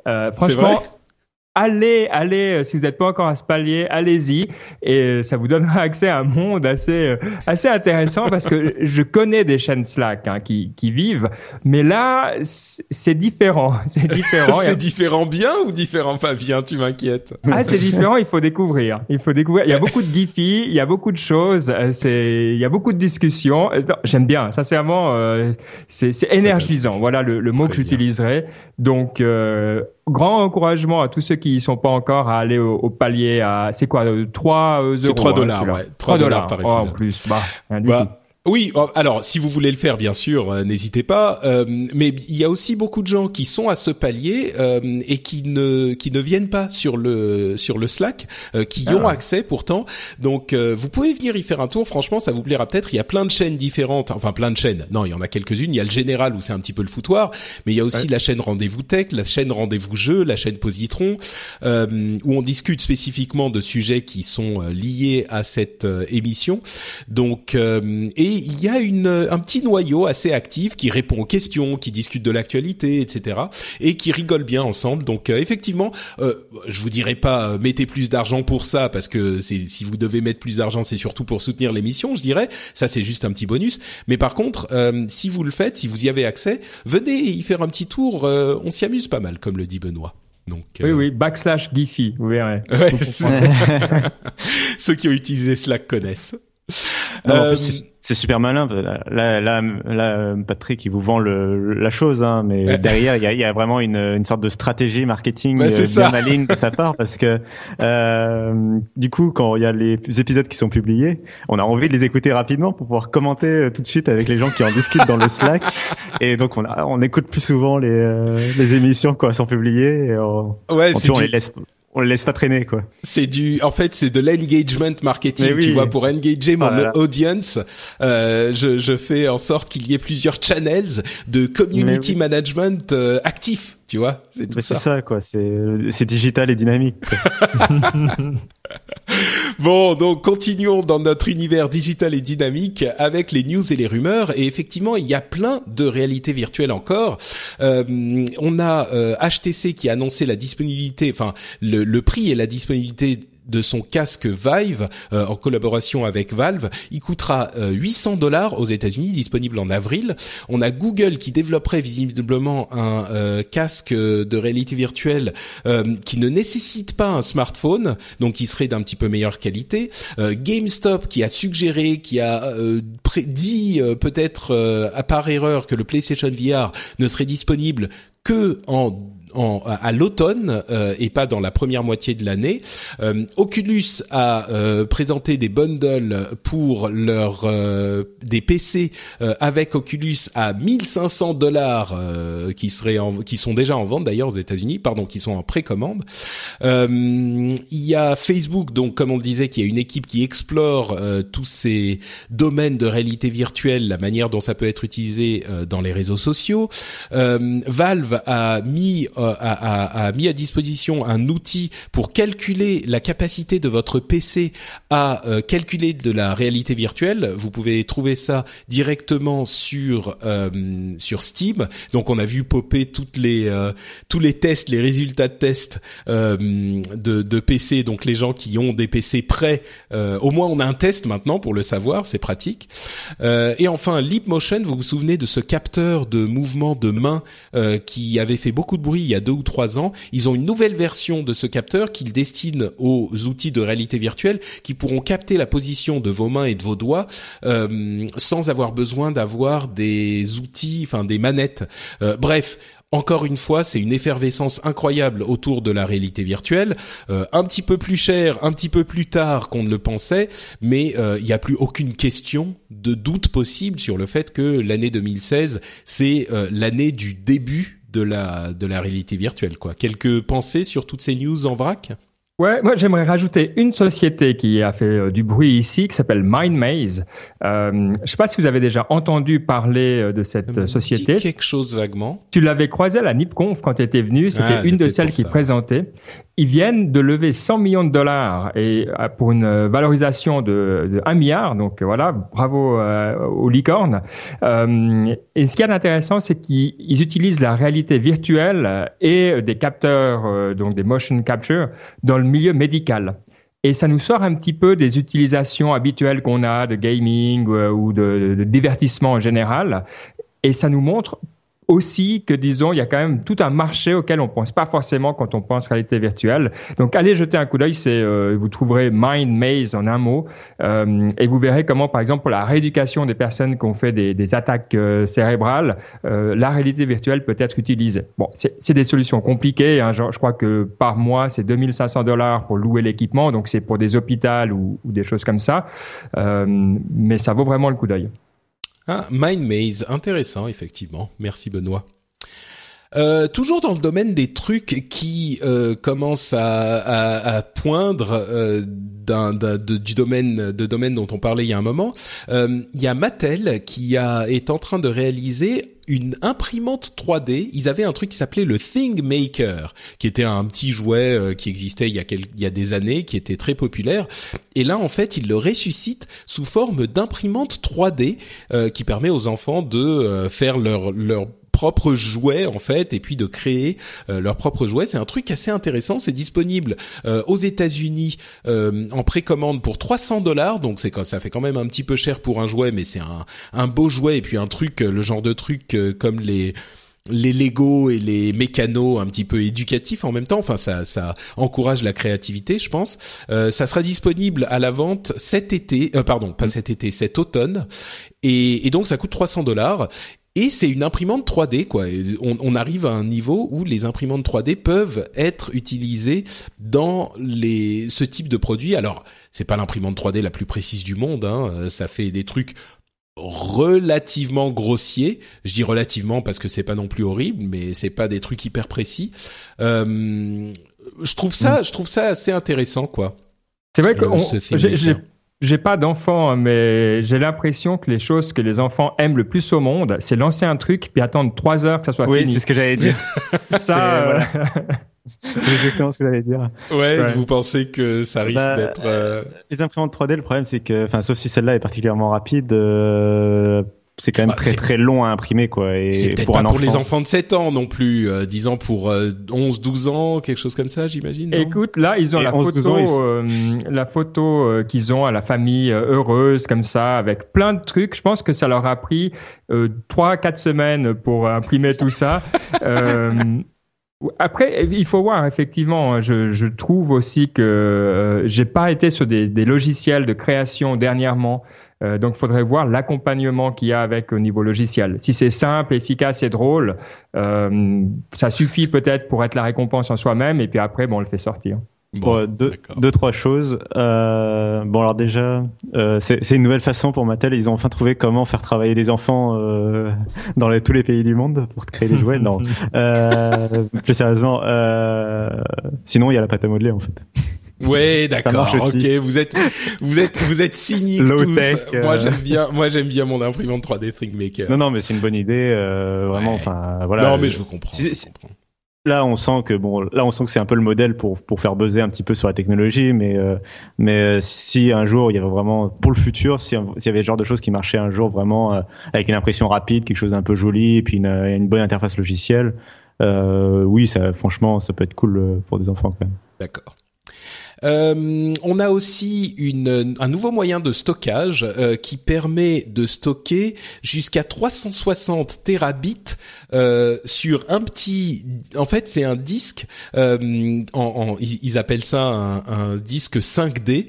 Euh, je sais pas si c'est exactement un, vraiment un truc en cinq dimensions, mais c'est un Euh. disque. Ça a l'air d'être une sorte de cristal.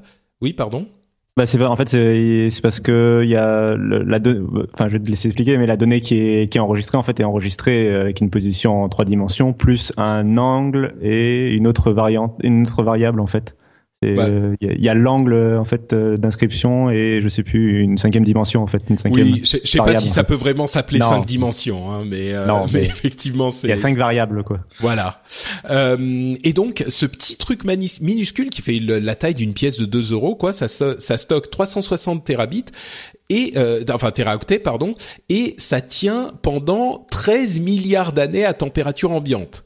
13,8 milliards d'années, qui est l'âge de l'univers entre parenthèses. C'est, je voulais juste l'évoquer parce que bon, on a ce type de solutions de stockage qui sont évoquées régulièrement, mais ce qui est intéressant, c'est que ça nous pose la question du stockage euh, vraiment, parce que en fait, euh, ce dont on se rend pas bien compte parfois, c'est que le stockage est un vrai problème. On n'a pas de vrai stockage euh, longue durée qui puisse être utilisé pour stocker toutes nos données. Mine de rien, même les disques durs. Alors on copie d'un disque dur à l'autre tout le temps, mais tous les moyens de stockage qui existent ont une durée de vie de, allez, au maximum quelques dizaines d'années. Euh, ça n'existe pas vraiment un moyen de stockage longue durée. Donc je voulais juste l'évoquer pour euh, mettre ce truc en avant. C'est Il y que a vraiment une Ouais, C'est une vraie problématique, euh, notamment par exemple de, en France de l'INA euh, qui doit archiver tous les contenus édités, euh, vidéos, jeux vidéo, etc., édités en, France. Et vraiment, enfin c'est vraiment une vraie problématique, quoi, parce qu'ils sont obligés. Enfin c'est même en, termes de pollution et tout, le fait de recopier hein, souvent sur des nouveaux disques durs ou des nouveaux disques. Eux, ils ont des disques aussi, je crois, en or ou je sais plus, enfin une matière qui dure un peu plus longtemps que les disques classiques, mais euh, pas. Enfin, c'est jamais très durable et ils sont obligés à chaque fois de renouveler. Euh, on imagine la quantité de production, de, de, de, pollution et tout que ça génère. Et puis même, euh, enfin, c'est une vraie problématique pour conserver nos données sur le long terme. Mais on n'a vraiment aucune technologie, quoi. Même papier, enfin, il y a que ce soit le papier ou le numérique, il y a aucune technologie qui permet pour le moment de conserver sur le, du long terme, quoi. Donc ils ont des disques en or à l'INA. Eh ben les bourgeois. Quoi. Je sais plus un disque. Ouais, je sais pas si c'est de l'or, mais effectivement, il y a des. Il y a une matière. Ouais il y a un, certain type de, de moyens, enfin ces, moyens de, de, stockage longue durée sont euh, sont effectivement une, grosse question. Il y a des trucs très spécialisés qui permettent. Si quelqu'un sait ce qu'ils utilisent à l'INA, euh, venez nous le dire dans les commentaires sur FrenchSpin.fr. Je serais curieux de de, de, de le savoir euh, également. Je, je me souviens plus ce que c'est. Euh, Apple Pay pourrait arriver euh, chez nous avant l'été possiblement. Ça vient d'être lancé en Chine et il semblerait qu'il soit en train de euh, négocier pour la France également. On a quelques pays qui sont disponibles, enfin l'Angleterre notamment, mais peut-être la France également. Euh, Giphy, on en parlait. Alors, je vais quand même expliquer de quoi il s'agit. Euh, ouais. il semblerait qu'il soit encore en train de lever de l'argent euh, avec une euh, une valeur boursière de 300 millions de dollars et tout ce que c'est, c'est de l'affichage de d'images euh, GIF. Vous savez, ces petites images euh, animées, euh, parce que bon, on les utilise beaucoup dans, dans Slack, qui a une intégration Giphy, mais ils sont aussi en train visiblement de d'être intégrés à Twitter notamment, et c'est assez surprenant de voir à quel point ces images qui ont été conçues il y a, je sais pas, 30 ans ou même plus longtemps pour faire des images animées qui étaient complètement, qui avaient disparu au profit de la vidéo, de la vraie vidéo vidéo euh, sont en train de revenir depuis quelques années et ça exprime quelque chose de très différent. C'est c'est vraiment drôle quoi. Et Giphy est sur le devant de la scène là-dessus ça exprime que euh, on peut parler de réalité virtuelle, on peut parler de smartphone autant qu'on veut. Euh, la mhm. seule chose qui importe vraiment sur Internet, c'est les chats et les chatons. qui sont en train de se casser la gueule en ah, tenant l'équilibre équilibre sur des ballons de basket, c'est ça Les gifs de chats. Euh, Microsoft est visiblement en train de négocier avec 74 constructeurs Android pour préinstaller leurs apps sur leur téléphone. Euh, vraiment le la la comment dire j'allais dire le craftiness de Microsoft euh, l'intelligence de Microsoft on va dire n'a pas de limite là ils sont en train de s'implanter sur Android euh, irrémédiablement quoi Ouais, ça fait un an qu'ils font ce genre de contrat. En fait, euh, donc faut savoir qu'avant ils avaient des, des, en fait ils ont des brevets en fait euh, que les, a priori que les fabricants de téléphones Android enfreignent et plutôt que de les braquer et de leur faire payer de l'argent, ils se sont dit bon, on, on oublie, enfin on, on sait pas s'ils ils continuent de payer ou vont payer moins cher, mais en tout cas ils, ils négocient pour euh, diminuer les ce, ce, problème de brevets et en échange les fabricants acceptent d'installer application, ce qui est très malin parce que euh, Microsoft a tout, a tout à gagner, à gagner des clients de leur logiciel et non à jouer au patent troll. Euh, euh, sur le long terme, c'est beaucoup, sera beaucoup plus payant. il faut, bah, par exemple, j'ai pris en main le Galaxy S7 et il a les applications, un certain nombre d'applications Microsoft préinstallées, quoi. Hmm. Ça donne des cauchemars aux fans du libre, je pense, un petit peu. Oui, oui, mais bon. mais bon, c'est Microsoft, on est habitué. Non mais euh, il y a le, la cour d'appel de Paris euh, qui a déclaré que le vous savez il y avait ce problème avec euh, un utilisateur de Facebook qui avait posté une photo de l'origine du monde qui est une œuvre euh, enfin un tableau hein, qui présente très clairement un sexe de femme les parties enfin c'est les jambes écartées d'une femme qui est qui, qui, qui est peinte qui avait été censurée par Facebook l'utilisateur l'utilisateur en question a fait un procès, euh, ne voulait pas être censuré, blablabla. Et là, ils ont, euh, il y a la cour d'appel de Paris qui a dit que l'utilisateur ne pouvait pas être contraint d'être, euh, de voir son cas jugé aux États-Unis en Californie parce que les clauses, les conditions d'utilisation qui disent que tout conflit devait être résoudre en Californie, devait être résolu en Californie, n'étaient étaient abusives en fait. Ces clauses ne, ne pouvaient pas être valables c'est évidemment c'est un sujet qui revient régulièrement. Il y avait d'autres euh, d'autres sujets qui euh, traitaient la chose, euh, notamment de l'autorité de des autorités françaises comme la CNIL, la CNIL qui a mis en demeure Facebook de ne plus stocker de données sur les utilisateurs français, surtout ceux qui ne sont pas inscrits à leur service avec des cookies, etc. Et de ne surtout ne pas les stocker aux États-Unis. Enfin, il y a il y a plein de sujets comme ça. C'est un petit peu différent, mais celui-là est, est intéressant encore une fois parce qu'il met euh, en exergue cette différence culturelle euh, entre les différents pays et qui doit décider de ce qui est acceptable ou pas. Parce que comme on dit souvent, évidemment, nous, ça nous choque qu'on censure une, une œuvre, enfin un tableau euh, comme ça, même s'il peut être euh, pour le moins euh, choquant pour certaines sensibilités, parce que vraiment, c'est les jambes écartées de face, et voilà, c'est alors oui, c'est de l'art, mais c'est effectivement quelque chose qui est on va pas dire pornographique, mais enfin, c'est de l'art provocateur. et en même temps, euh, eux, les Américains, ça les choque, donc on pourrait dire, mais on s'en fout de ce qu'ils font aux États-Unis. Mais ce qui est partagé sur les réseaux, bah, c'est partagé partout, c'est universel. Donc, en fonction de quelle culture mm. et de quelle peut-être qu'il y a des choses qui pourraient être acceptables dans d'autres pays, qui nous nous paraîtraient choquantes et que nous on ne voudrait pas voir sur notre Facebook. Mais du coup, est-ce qu'il faut que nous on l'interdise pour tout le monde? Est-ce qu'il faut que le puritanisme américain nous interdise de voir certains trucs euh, en France? Euh, C'est c'est enfin c'est vraiment une question qui n'a pas. Est-ce qu'il faut limiter au maximum en fonction de toutes les sensibilités du monde entier? Et du coup on peut plus rien faire nulle part c'est vraiment compliqué. Il n'y a pas de bonne réponse, je crois, mais euh, c'est intéressant que ce, ça, ça, ça aille euh, vers les tribunaux et que quelqu'un essaye de trouver une réponse. Je ne sais pas si on réussira à trouver de réponse, quoi. Euh, oui, bon voilà, pas de, de commentaires supplémentaires à moins que vous en ayez. Euh, Vivendi serait prêt, enfin est prêt à lancer une OPA sur Gameloft et Ubisoft est dans le collimateur euh, juste après. Donc euh, suite à des décisions euh, louables pour les joueurs mais décevantes pour la bourse, Ubisoft a perdu un petit peu d'argent et du coup il semblerait qu'il soit à portée de main de Vivendi et de Vincent Bolloré. c'est ça fait trembler les, frères, les frères Guillemot, ça fait trembler les fans d'Ubisoft parce qu'on sait que visiblement Vivendi et Bolloré ne sont pas les euh, maîtres euh, euh, les plus tendres avec leurs propriétés qu'ils acquièrent. Donc là encore affaire à suivre, mais c'est un petit peu inquiétant pour les joueurs. Qu'est-ce qu'ils ont sorti de gros titres dernièrement qui seraient connus dans les jeux? Ubisoft?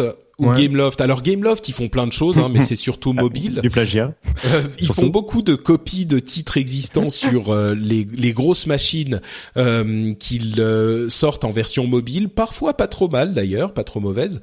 Ubisoft, ils font beaucoup de choses. Ils ont Assassin's Creed, ils hmm. ont ah ouais, d'accord, ouais. Far Cry, ils ont Watch Dogs, tous les The Division. Voilà, The Division. Ils ont toutes les séries Tom Clancy, Rainbow Six, etc etc. Enfin, ils en ont plein, quoi. Mais en fait, ce qui s'est passé, c'est qu'ils ont décidé de faire une pause dans la sortie annuelle de Assassin's Creed, euh, qui est leur gros gros jeu qui sort tous les ans. Euh, le problème, c'est qu'ils avaient un rythme trop rapide pour réussir à se à, à, avoir du renouvellement et des jeux intéressants tous les ans. Donc ils ont, ils ont décidé de pas en sortir cette année et la bourse a mal réagi parce qu'évidemment la bourse, son travail, son rôle, c'est de voir la rentabilité à court terme. Euh, et là, ça veut dire qu'il y aura pas un jeu qui sera sorti euh, cette année, un gros jeu sorti cette année. Et donc, euh, ils ont mal réagi et l'action a perdu euh, en, en, valeur, ce qui est au final pas si problématique parce que c'est une vision qu'ils ont à long terme euh, Ubisoft ou à moyen terme. Mais étant donné qu'il y a Vivendi en embuscade eh ben ça peut poser des problèmes. C'est c'est compliqué comme situation pour Ubisoft. Okay. Euh, les liens que nous ont envoyés sur le Reddit euh, les les Patreons les patriotes et les non patriotes d'ailleurs qui participent à la vie du Reddit sur euh, reddit.com/r/rdvtech Marcel Chafoin nous a envoyé un lien qui détaille le fait que les États-Unis ont décidé que Google pouvait euh, euh, classifier ses ordinateurs qui conduisent les voitures comme les conducteurs. Ce qui est marrant parce qu'en fait, on sait que la loi euh, a, déterminé qu'il fallait que les voitures autonomes aient un conducteur. Et eh bien là, le gouvernement dit que le l'ordinateur peut être considéré comme un conducteur. Donc en fait, on n'a pas besoin de conducteur. J'ai trouvé ça amusant comme euh, sorte de, de petit raccourci pour euh, simplifier les choses pour les constructeurs de voitures autonomes. Bon, c'est colossal hein, comme nouvelle, euh, dans la mesure où, euh, au niveau légal, ça a des implications qui sont euh, pratiquement sans fin. Donc, euh, enfin, toi, moi, je vois bien ça dans le monde des drones. Euh, on parle au niveau légal de remotely piloted system parce que tu, tu dois avoir un pilote sans quoi il n'y a plus aucun cadre légal qui entoure ce que tu fais. Et donc euh, c'est une grosse étape. Alors on sait que ça vient ce genre d'étape, mais c'est juste que ça vient euh, plus tôt que je pensais. Oui, alors là c'est vraiment très très tôt. Hein. On a ces lois sur la présence du conducteur qui ont été votées il y a pas longtemps. Et, et là, euh, bon, faudra voir l'application exacte. Moi je suis pas juriste, donc euh, je sais pas jusqu'où ça peut aller, mais effectivement c'est c'est assez important. Euh, Lethargic Panda, lui aussi un patriote, nous a envoyé l'article de Wired qui dit comment ils vont traiter le euh, l'ad blocking sur leur site. Hmm. Ils ont fait un article, un éditorial assez euh, solennel en disant euh, on comprend tout à fait que euh, vous ça vous pose des problèmes, la, pub, etc. Mais malheureusement, on a besoin de sous pour vivre, donc de deux choses l'une soit vous payez une petite somme qui vous donne accès à un contenu premium qui est de 4 dollars par mois enfin un dollar par euh, par semaine, euh, et là vous n'aurez pas de pub, ou alors vous nous ajoutez sur votre whitelist de votre ad blocker pour que les pubs puissent s'afficher. Sinon, en fait, ce que ça veut dire, c'est que ils vont bloquer les gens qui utilisent les ad blockers. si vous utilisez un ad blocker et que Wired peut le repérer, vous n'aurez plus accès à leur contenu. Donc c'est une décision assez radicale euh, de Wired. Euh, voilà, je vous laisse l'apprécier. Comme, il faudrait euh, voir les chiffres de Forbes hein, qui fait déjà ça. Enfin, il y a souvent des, des nouvelles tech dans, sur Forbes. Euh, ils te demandent, là, ils te bloquent aussi en te demandant simplement de les mettre dans la whitelist. Euh, J'ai pas l'impression que ça a causé des dommages irréparables. Donc, euh, à mon avis, ça va devenir un petit peu la façon de faire par défaut. Je crois que pour certains sites comme Wired ou Forbes ou Ars Technica ou ce genre de sites qui sont très spécialisés et très sérieux, euh, mm. c'est des choses qui peuvent se permettre parce que les lecteurs, euh, ça les fait, ça les fait simplement se poser la question. Ils se disent ah bah oui, eux, euh, je vais les mettre sur ma whitelist parce que voilà, c'est c'est des sites que j'apprécie. Ça ça sera pas le cas pour tous les sites, je pense. Ah clairement pas non. Ouais. Euh, Mika nous met un lien vers le projet ARA avec des rumeurs d'une tablette projet ARA. Euh, le projet ARA, on en parlait, c'est ce téléphone modulaire ou ce mobile modulaire qui, euh, suite à une, une explosion d'enthousiasme il y a quelques années, s'est retrouvé éternellement, éternellement dans les cartons. Et bon, il y a quand même un groupe qui travaille sur le truc chez Google.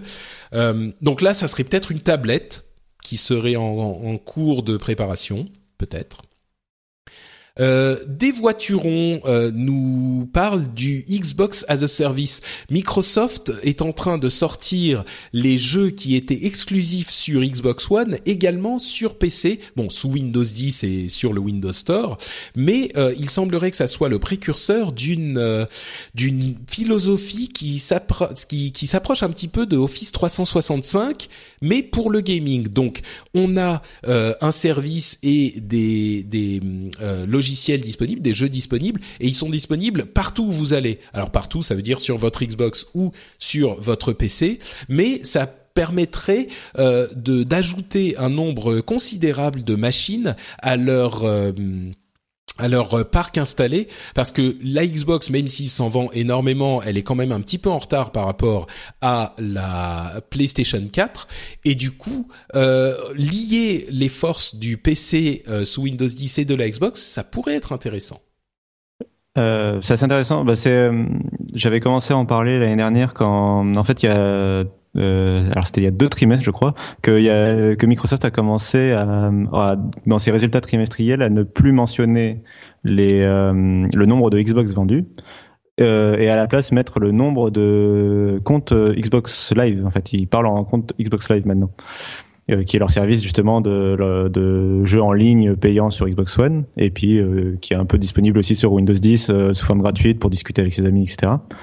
Euh, j'avais déjà trouvé ça très intéressant à l'époque. Ça avait souvent été commenté comme une façon de, de cacher les chiffres de vente de la Xbox, qui est évidemment vrai aussi. Mais euh, mais c'était, enfin pour moi c'était vraiment aussi une, un shift de, enfin dans leur stratégie aussi de, on sentait que que c'est vers quoi ils tendent. En plus, enfin, si on parle toujours euh, régulièrement du cloud gaming qui arrivera bien un beau jour, le jour où on aura des connexions internet euh, qui iront bien, etc. Euh, là aussi, euh, Microsoft pourrait être prêt avec son compte euh, à transformer son service Xbox en, en, son service Xbox Live Gold en service de streaming. Et enfin, ça, ça, ça fait sens de parler en abonné euh, à plusieurs niveaux quoi et c'est vraiment pour moi un changement sur le marché du jeu vidéo sur leur marché à eux c'est un changement assez intéressant euh, mmh. ouais on est d'accord euh, il y a entre parenthèses Charwin qui nous avait aussi euh, donné un lien vers cette histoire de stockage euh, à 14 milliards d'années. Euh, et merci beaucoup à tous ceux qui participent au, au Reddit. Euh, ça m'aide toujours, même si je mentionne pas spécifiquement la personne qui a mis le lien ou qui a les gens qui ont voté up ou down ou etc. Euh, ça m'aide toujours moi à voir un petit peu euh, ce qui vous intéresse, ce qui est, euh, euh, ce qui est ce qui chaud. est sorti que j'aurais pu rater, ce qui est chaud. Il y a par exemple l'APG qui a mis un lien sur euh, l'annonce de la mort des, des lignes fixes euh, historiques euh, fait Orange, ce qui est euh, également intéressant aussi. Bon, ils vont y aller progressivement, hein, c'est pas pour tout de suite, mais euh, ils, ça va, ils commencent à se dire que les lignes fixes ne sont plus forcément nécessaires. Alors ça pose plein de questions, hein, mais mais c'est un autre sujet intéressant aussi. Et puis euh, Aquatic nous a euh, signalé l'ouverture d'une école dédiée au, à l'e-sport. À côté de Nantes, il y a une école euh, qui vous forme au métier de l'e-sport, que ce soit pour être euh, compétiteur peut-être bien sûr, mais aussi euh, manager ou pour euh, pour euh, se lancer dans ce type de domaine, euh, c'est encore une fois un indice. Alors c'est pas non plus la plus grosse école de la terre, hein, mais c'est un indice encore une fois que euh, le sport électronique continue à gagner en en, en légitimité, on va dire, ouais. Ouais, et en reconnaissance. Ouais, Benoît, un commentaire. Non, non, euh, j'approuvais comme ça. Je faisais, hmm, intéressant. Ah, D'accord. non, de nouveau, toi, moi, je, je, je, suis tellement dans le fil des drones parce que j'ai vu beaucoup de, de, choses sur le, les courses, tu vois. Ouais. Euh, et, et j'essaye de me demander. Ils disent tous, ouais, ça a le potentiel de l'e-sport. J'arrive pas à me faire une idée vraiment euh, à quel point c'est vrai. Donc, euh, je suis toujours très intéressé d'entendre de, ce genre d'informations. D'accord. Bah, c'est vrai que alors moi les drones ça m'a a priori ça m'intéressait pas du tout et euh, j'ai vu une vidéo d'une course euh, enfin des les vidéos de présentation des courses de drones qui sont en train d'organiser des tournois de courses de dans drones. Les stades, ouais. ouais, dans les stades et c'est vraiment euh, quelque chose qui est très impressionnant. Alors pour les joueurs de jeux vidéo si vous avez joué à, à Wipeout, ouais. c'est euh, ah ouais, Wipeout sans le danger sans le danger humain.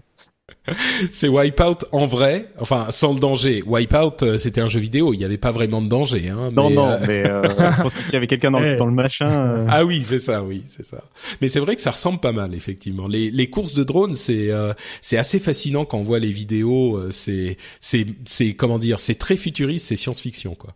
Bah, ça ouais, d'ailleurs, c'est ça, ils n'ont ouais. pas envie du tout, visiblement, les organisateurs, d'avoir du public. C'est uniquement, c'est un sport qui sera uniquement filmé, monté. C'est pas certain qu'il y ait du direct. Donc, c'est quand même très différent de ce qu'on a l'habitude. Je pense que comparer du sport automobile, c'est, c'est pas juste. Euh, l'e-sport, par contre, effectivement, on peut trouver peut-être des choses, mais bon, ça, ça à voir, ouais. Mmh. Mais justement, je trouve que c'est très intelligent parce que ça, parce que justement, les drones permettent une réalisation euh, euh, presque filmographique, euh, ouais, dynamique euh, du, du de, de, de, de, la course, quoi, avec puisque tu peux passer sur les caméras du drone, etc. Enfin, il y a vraiment. Euh, c'est sûr que aspect. monter, euh, monter, ça c'est beaucoup plus convaincant que quand t'es en train de regarder ces petits machins qui volent comme des insectes. Oui, quoi. voilà, c'est ça. C'est ouais, un intérêt, ça. Euh, eh bien, écoutez, on arrive à la conclusion de l'épisode et donc on va dire quelques mots sur cette histoire euh, d'Apple contre le FBI, comme je le disais en, début d'émission.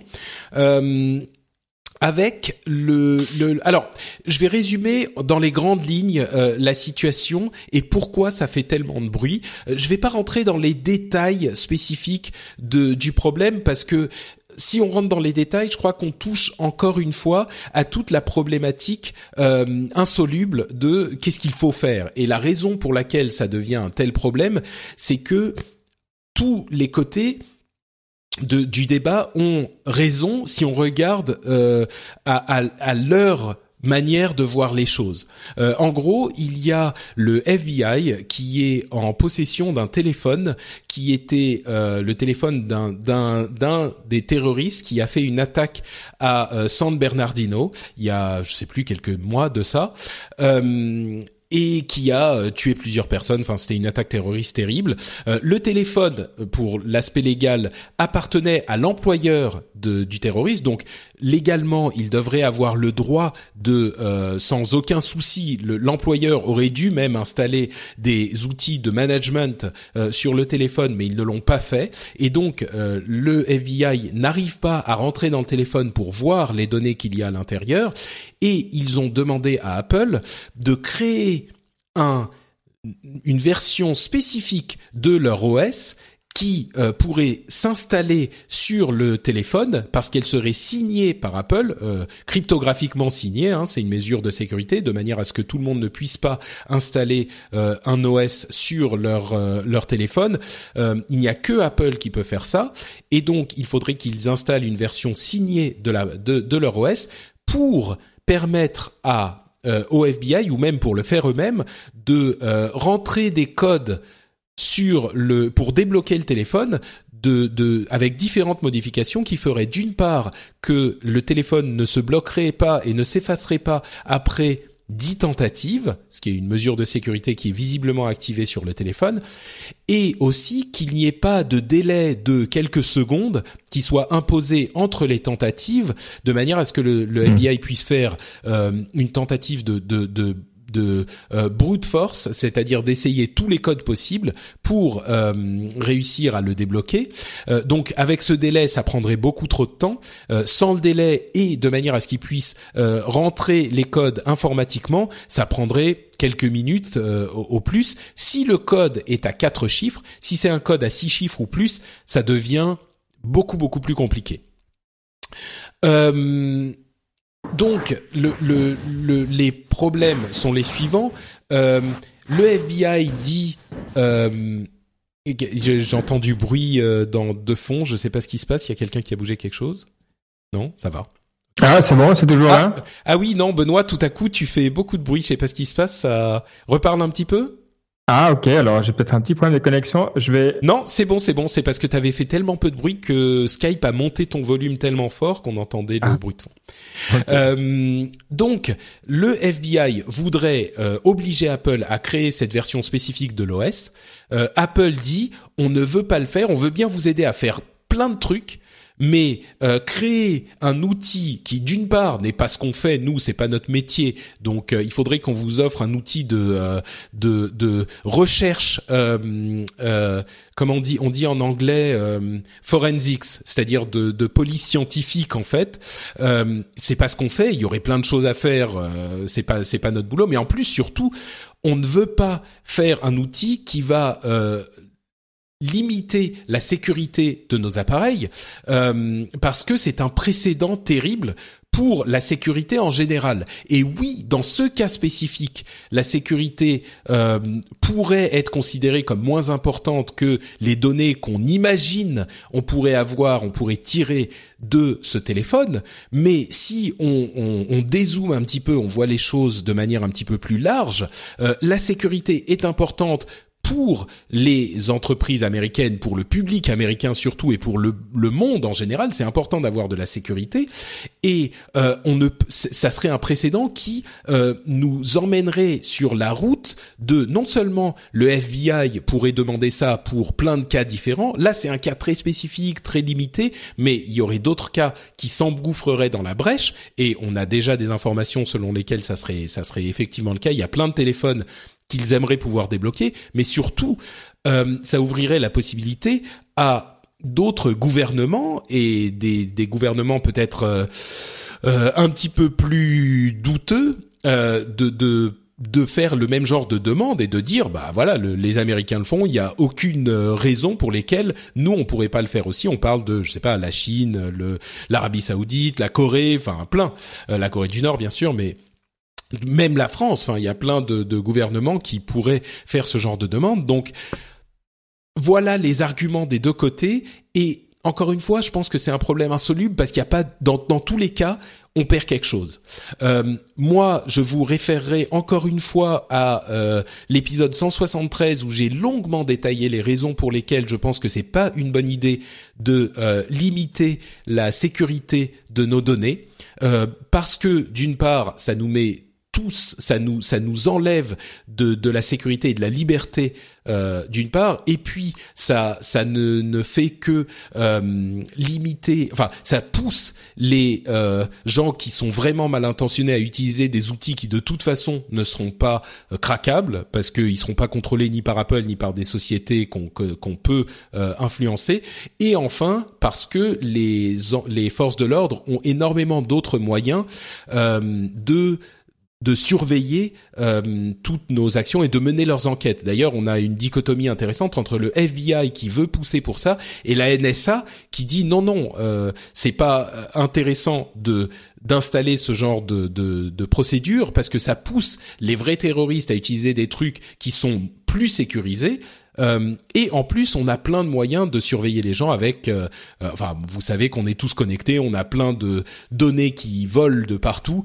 Donc, ne, ne, ne remuons pas trop ce, ce petit merdier là, parce que sinon, ça va pousser les gens à à se s'enfouir dans la terre encore plus. Et accessoirement, l'ironie suprême de tout ça, c'est que si jamais on n'avait pas eu des abus manifestes qui ont été révélés par Edward Snowden, euh, les sociétés comme Apple, Google ou autres n'auraient pas poussé pour avoir plus de sécurité. Euh, donc le fait qu'ils nous disent aujourd'hui ah non mais vous inquiétez pas, euh, on va juste l'utiliser pour ce cas-là précis et puis le logiciel bah on va le garder sous clé, vous inquiétez pas, il ne il ne fuitera pas et personne d'autre pourra l'utiliser. Bah évidemment on a du mal à leur faire à leur faire confiance puisqu'ils ont abusé de leur pouvoir qui leur avait été attribué pour la surveillance euh, dans les années euh, qui ont précédé. Donc c'est à cause d'eux qu'on a plus de surveillance aujourd'hui, à cause des abus. Donc leur, les entendre dire, bah oui, mais il y aura pas d'abus cette fois-ci, c'est difficile à croire. Bon, le, le, point important pour moi dans cette histoire, euh, c'est que c'est de toute manière pas Apple de décider. Apple, c'est une société qui doit se soumettre au droit et qui a le droit d'avoir une opinion et de défendre cette opinion avec toutes les ressources légales euh, à sa disposition. Euh, mais par ailleurs, toi, moi, je considère la position d'Apple comme une opinion. Euh, et ils devront à un moment ou un autre se soumettre si telle est la, volonté du Congrès et des autorités américaines. Et, je pense que là, c'est où Apple euh, a cette tendance un petit peu à dire voilà, c'est comme ça que le monde doit être. Euh, il faut aussi les remettre à leur place. Même si on partage leur opinion, mais quand ExxonMobil dit je vais aller faire des creuser en Alaska et qu'on leur dit non, tu vois, c'est la même chose. C'est leur opinion après, on leur dit oui ou non, tu vois. Donc, euh, disons que moi, leur, angle de dire, on vous dit, l'angle marketing Apple de dire, on vous dit la vérité, même si je suis d'accord avec eux, ils passent moyennement euh, dans le débat démocratique. Ah, c'est non, non, t'as pas tort, t'as pas tort. Euh, moi, je pense que oui. Au final, t'as as bien sûr raison. Euh, ils devront se plier à la à la, la loi et je me souviens quand on avait eu cette euh, cette loi sur la, la, la surveillance justement qui était passée et que j'avais dit après avoir fait beaucoup de bruit dessus, bah oui, mais maintenant la loi est passée et euh, et, et c'est ce qu'il faut accepter parce que c'est le jeu démocratique, euh, mmh. même si on continue à avoir une opinion forte sur, forte sur le sujet et à pas être d'accord.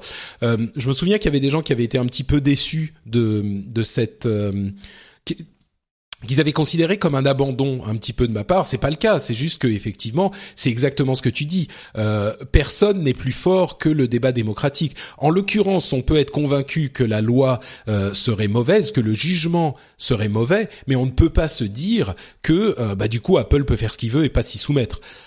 Par contre, là où je pense que c'est important, c'est que Bon, il y a d'une part la question presque philosophique du fait que tous les experts sont d'accord presque tous les experts, parce que Bill Gates a dit que, en l'occurrence, la demande était raisonnable.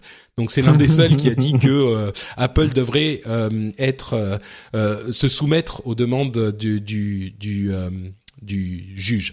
Mais la, on va dire 95% des experts sont d'accord pour dire que ça serait une mauvaise chose à tous les points de vue, mais surtout, je pense que ce qu'Apple, oui, il y a un argument marketing là-dessus, c'est pas faux, et je pense que euh, c'est indéniable. Mais ça n'est pas étranger, ça ça veut pas forcément dire que c'est pas aussi un, mmh. un bon euh, un bon argument tout court et un argument euh, raisonnable de dire il faut être prudent avec ce genre de choses. moi, je pense qu'en l'occurrence, les deux sont vrais. Et mmh. et puis surtout, ce qui est important, c'est que avec cette lettre lettre ouverte qu'ils ont fait, c'est ce qu'ils ont dit et c'est ce que dit tout le monde. Il faut qu'il y ait vraiment un débat public sur la question et qu'on étudie la question en profondeur, euh, de tous les points de vue, qu'on écoute les experts, qu'on écoute les, les raisons pour lesquelles on voudrait avoir ce type d'outil, mais pas que c'est trop important pour être simplement décidé ici par un juge et une euh, discussion dans un petit euh, dans un petit tribunal. Et en, en surtout avec la, moi j'ai trouvé que la lettre tu dis euh, Apple fait du marketing j'ai trouvé la, que la lettre de Comey le directeur du FBI euh, poussait un petit peu au tir larme avec euh, les terroristes et les innocents euh, qui ont été massacrés par le terroriste. Oui bien sûr effectivement mais il est pas obligé de répéter terroriste trois fois et innocent quatre fois dans sa lettre de trois paragraphes quoi. Donc il y a un petit peu des deux côtés des trucs à, à discuter. Et puis au final euh, la réalité, c'est exactement celle que tu décris, Benoît, c'est que ce cas, euh, ce, ce, procès va sans doute aller jusqu'à la Cour suprême américaine. Euh, il est très peu probable que on ait la réponse à ce, cette question euh, dans les semaines ou les mois à venir. Il est très probable, par contre, que ça aille jusqu'à la Cour suprême, que ça prenne encore des années. Et c'est ce qu'il faut. C'est ce qu'il faut au final. Mmh, mmh. Je pense. Ça c'est vraiment. Ouais. Donc voilà, c'est. Euh, J'espère que ça vous aura aidé à y voir un petit peu plus clair. En même temps, comme je le disais, j'ai essayé de pas trop rentrer dans les détails parce que on se perd très vite dans les arguments. Euh, je vous invite encore, encore une fois, à aller écouter l'épisode ou réécouter l'épisode 173 dans dans lequel on en a parlé pendant bien 45 euh, minutes, parce que c'est des débats hyper importants, hyper complexes et encore une fois, comme tous ces sujets c'est des débats où malheureusement il euh, n'y a pas la bonne réponse, il euh, y a que des mauvaises réponses, donc on essaye de trouver la moins mauvaise. Et ça c'est important à, à comprendre, qu'on soit d'un côté ou de l'autre du débat. Euh, il est très facile de se laisser emporter par euh, la rhétorique et par mmh. les, les, aspects clairs de, des questions et on oublie parfois qu'il y a des aspects aussi beaucoup moins clairs qui sont tout aussi importants dans la réflexion. Donc euh, voilà, je voulais je voulais le mentionner pour que pour que ça soit justement dit. T'as as parlé des experts, euh, la majorité des experts qui sont d'accord euh, avec la, enfin, le, la, la, position d'Apple. Euh, il y a aussi la majorité, enfin, ils sont vraiment soutenus aussi par, j'ai l'impression par la majorité de l'industrie tech. en tout cas, il y avait un soutien fort de Google et un soutien un peu plus un peu plus tiède de Microsoft mais bon ils enfin ils, ont tous indiqué de toute façon ils sont un peu tous dans le même bateau de de d'essayer c'est ce que je voulais dire quand je parlais des experts hein. c'est l'industrie oui. tech euh, qui qui qui sait de quoi elle parle dans ces sujets là oui. Hum. Et ouais. vraiment, enfin voilà, ils sont un peu tous dans le même bateau sur ce sujet, donc euh, il euh, n'y a pas question de laisser Apple un peu se démerder tout seul avec ouais. son iPhone. Euh, voilà, on est, ils, ils, ont tous hein, le, la problématique, en particulier avec leurs clients en entreprise, de de savoir où sont les données, euh, puis de, enfin, toutes ces problématiques-là de sécurité, de savoir, euh, mmh. voilà. Donc c'est bon que le, les milliards qui mettent tous en lobby euh, servent à quelque chose. Donc, Exactement, c'est à ça que c'était, c'est pour ça que c'était prévu. Bon, bah écoutez, je vous remercie très chaleureusement d'avoir euh, écouté l'émission. Je vous remercie aussi tous les deux euh, d'avoir participé. Je pense que c'était une émission bien dodue et, bien menée. Euh, avant de se quitter, évidemment, est-ce que vous pouvez nous dire où on peut vous retrouver, à commencer par Benoît, tiens. Alors, euh, pour euh, le plus simple pour communiquer pour moi, c'est Twitter encore at Bekurdi. Maintenant, je suis euh, dans la chaîne Slack, donc vous pouvez aussi me pinguer là. Et puis sinon, chaque deux semaines, il y a aussi Niptech, niptech.com, sur lequel on parle aussi de tech avec un angle startup. Souvent, on s'intéresse aux technologies émergentes comme ça. Donc voilà, pour nous retrouver, c'est simple. Niptech et Bekurdi. Magnifique. Cassim, euh, alors toi, à part dans les allées euh, du Mobile World Congress où tu essayes d'éviter d'attraper la, la, la, grippe qui va très certainement se propager. Oui, euh, oui, c'est d'autant que bon, avec le chaud froid et tout. Bref. Euh, oui, non. Sinon, on peut me retrouver sur euh, sur l'internet du cybernaute. alors sur Twitter at @notcassim, donc N O T C A 2 S I M, et euh, sinon, on peut me retrouver sur lifestyle.fr. Donc, c'est un podcast euh, bimensuel où on résume l'actualité euh, Microsoft. Euh, J'ai failli. Euh, euh, Tech, Internet et gadgets, c'est ça. Non, c'est Microsoft. Microsoft. Non, ouais. donc, on résume l'actualité de Microsoft, que ce soit Xbox, Surface, Lumia, Azure, Office, etc. la petite particularité que j'aime bien, c'est qu'on invite régulièrement des personnalités de l'écosystème. Donc ça peut être des employés de Microsoft, mais surtout aussi des développeurs, par exemple, ou d'autres podcasters ou des journalistes, euh, pour parler un petit peu voilà de leur point de vue. Euh, récemment, on avait euh, un de nos animateurs qui est venu en tant qu'invité pour parler euh, de son utilisation de OneNote dans les classes, par exemple, dans les salles de classe. Donc c'est ah. dans sa salle de classe. Donc c'est un peu intéressant d'avoir d'autres points de vue. Euh, donc voilà, c'est sur lifestyle.fr. Puis on, on, peut me retrouver euh, sur frawin.com. Là, c'est là où je gagne de l'argent en fait hein, pour vivre. Euh, sur donc sur frawin.com, euh, qui est l'équivalent euh, en deux mots de, de Frandroid, donc qui appartient à Humanoid aussi, et qui est l'équivalent de Frandroid, mais dédié à Microsoft et Windows. Magnifique, merci beaucoup Cassim, merci à tous les deux.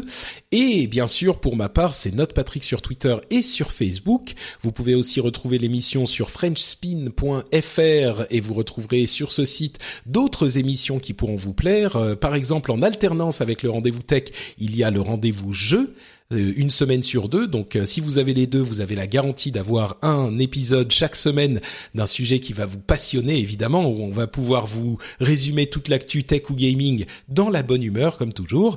Et encore une fois, vous savez que vous pouvez soutenir l'émission sur Patreon, sur patreon.com slash rdvtech. Les liens sont disponibles dans les notes de l'émission sur votre appareil mobile. Vous regardez dans les commentaires les notes du podcast, ils y seront ou sur le site bien sûr. Vous pouvez en deux temps trois mouvements nous soutenir et nous aider à nous euh, à continuer à nous diriger vers le palier où on pourra payer les deux co-animateurs réguliers. Donc euh, voilà, on vous remercie beaucoup de nous avoir écoutés. Je vous remercie infiniment encore une fois de votre soutien si vous êtes un patriote et on vous donne rendez-vous dans deux semaines pour un nouvel épisode. Ciao à tous. Salut. Ciao.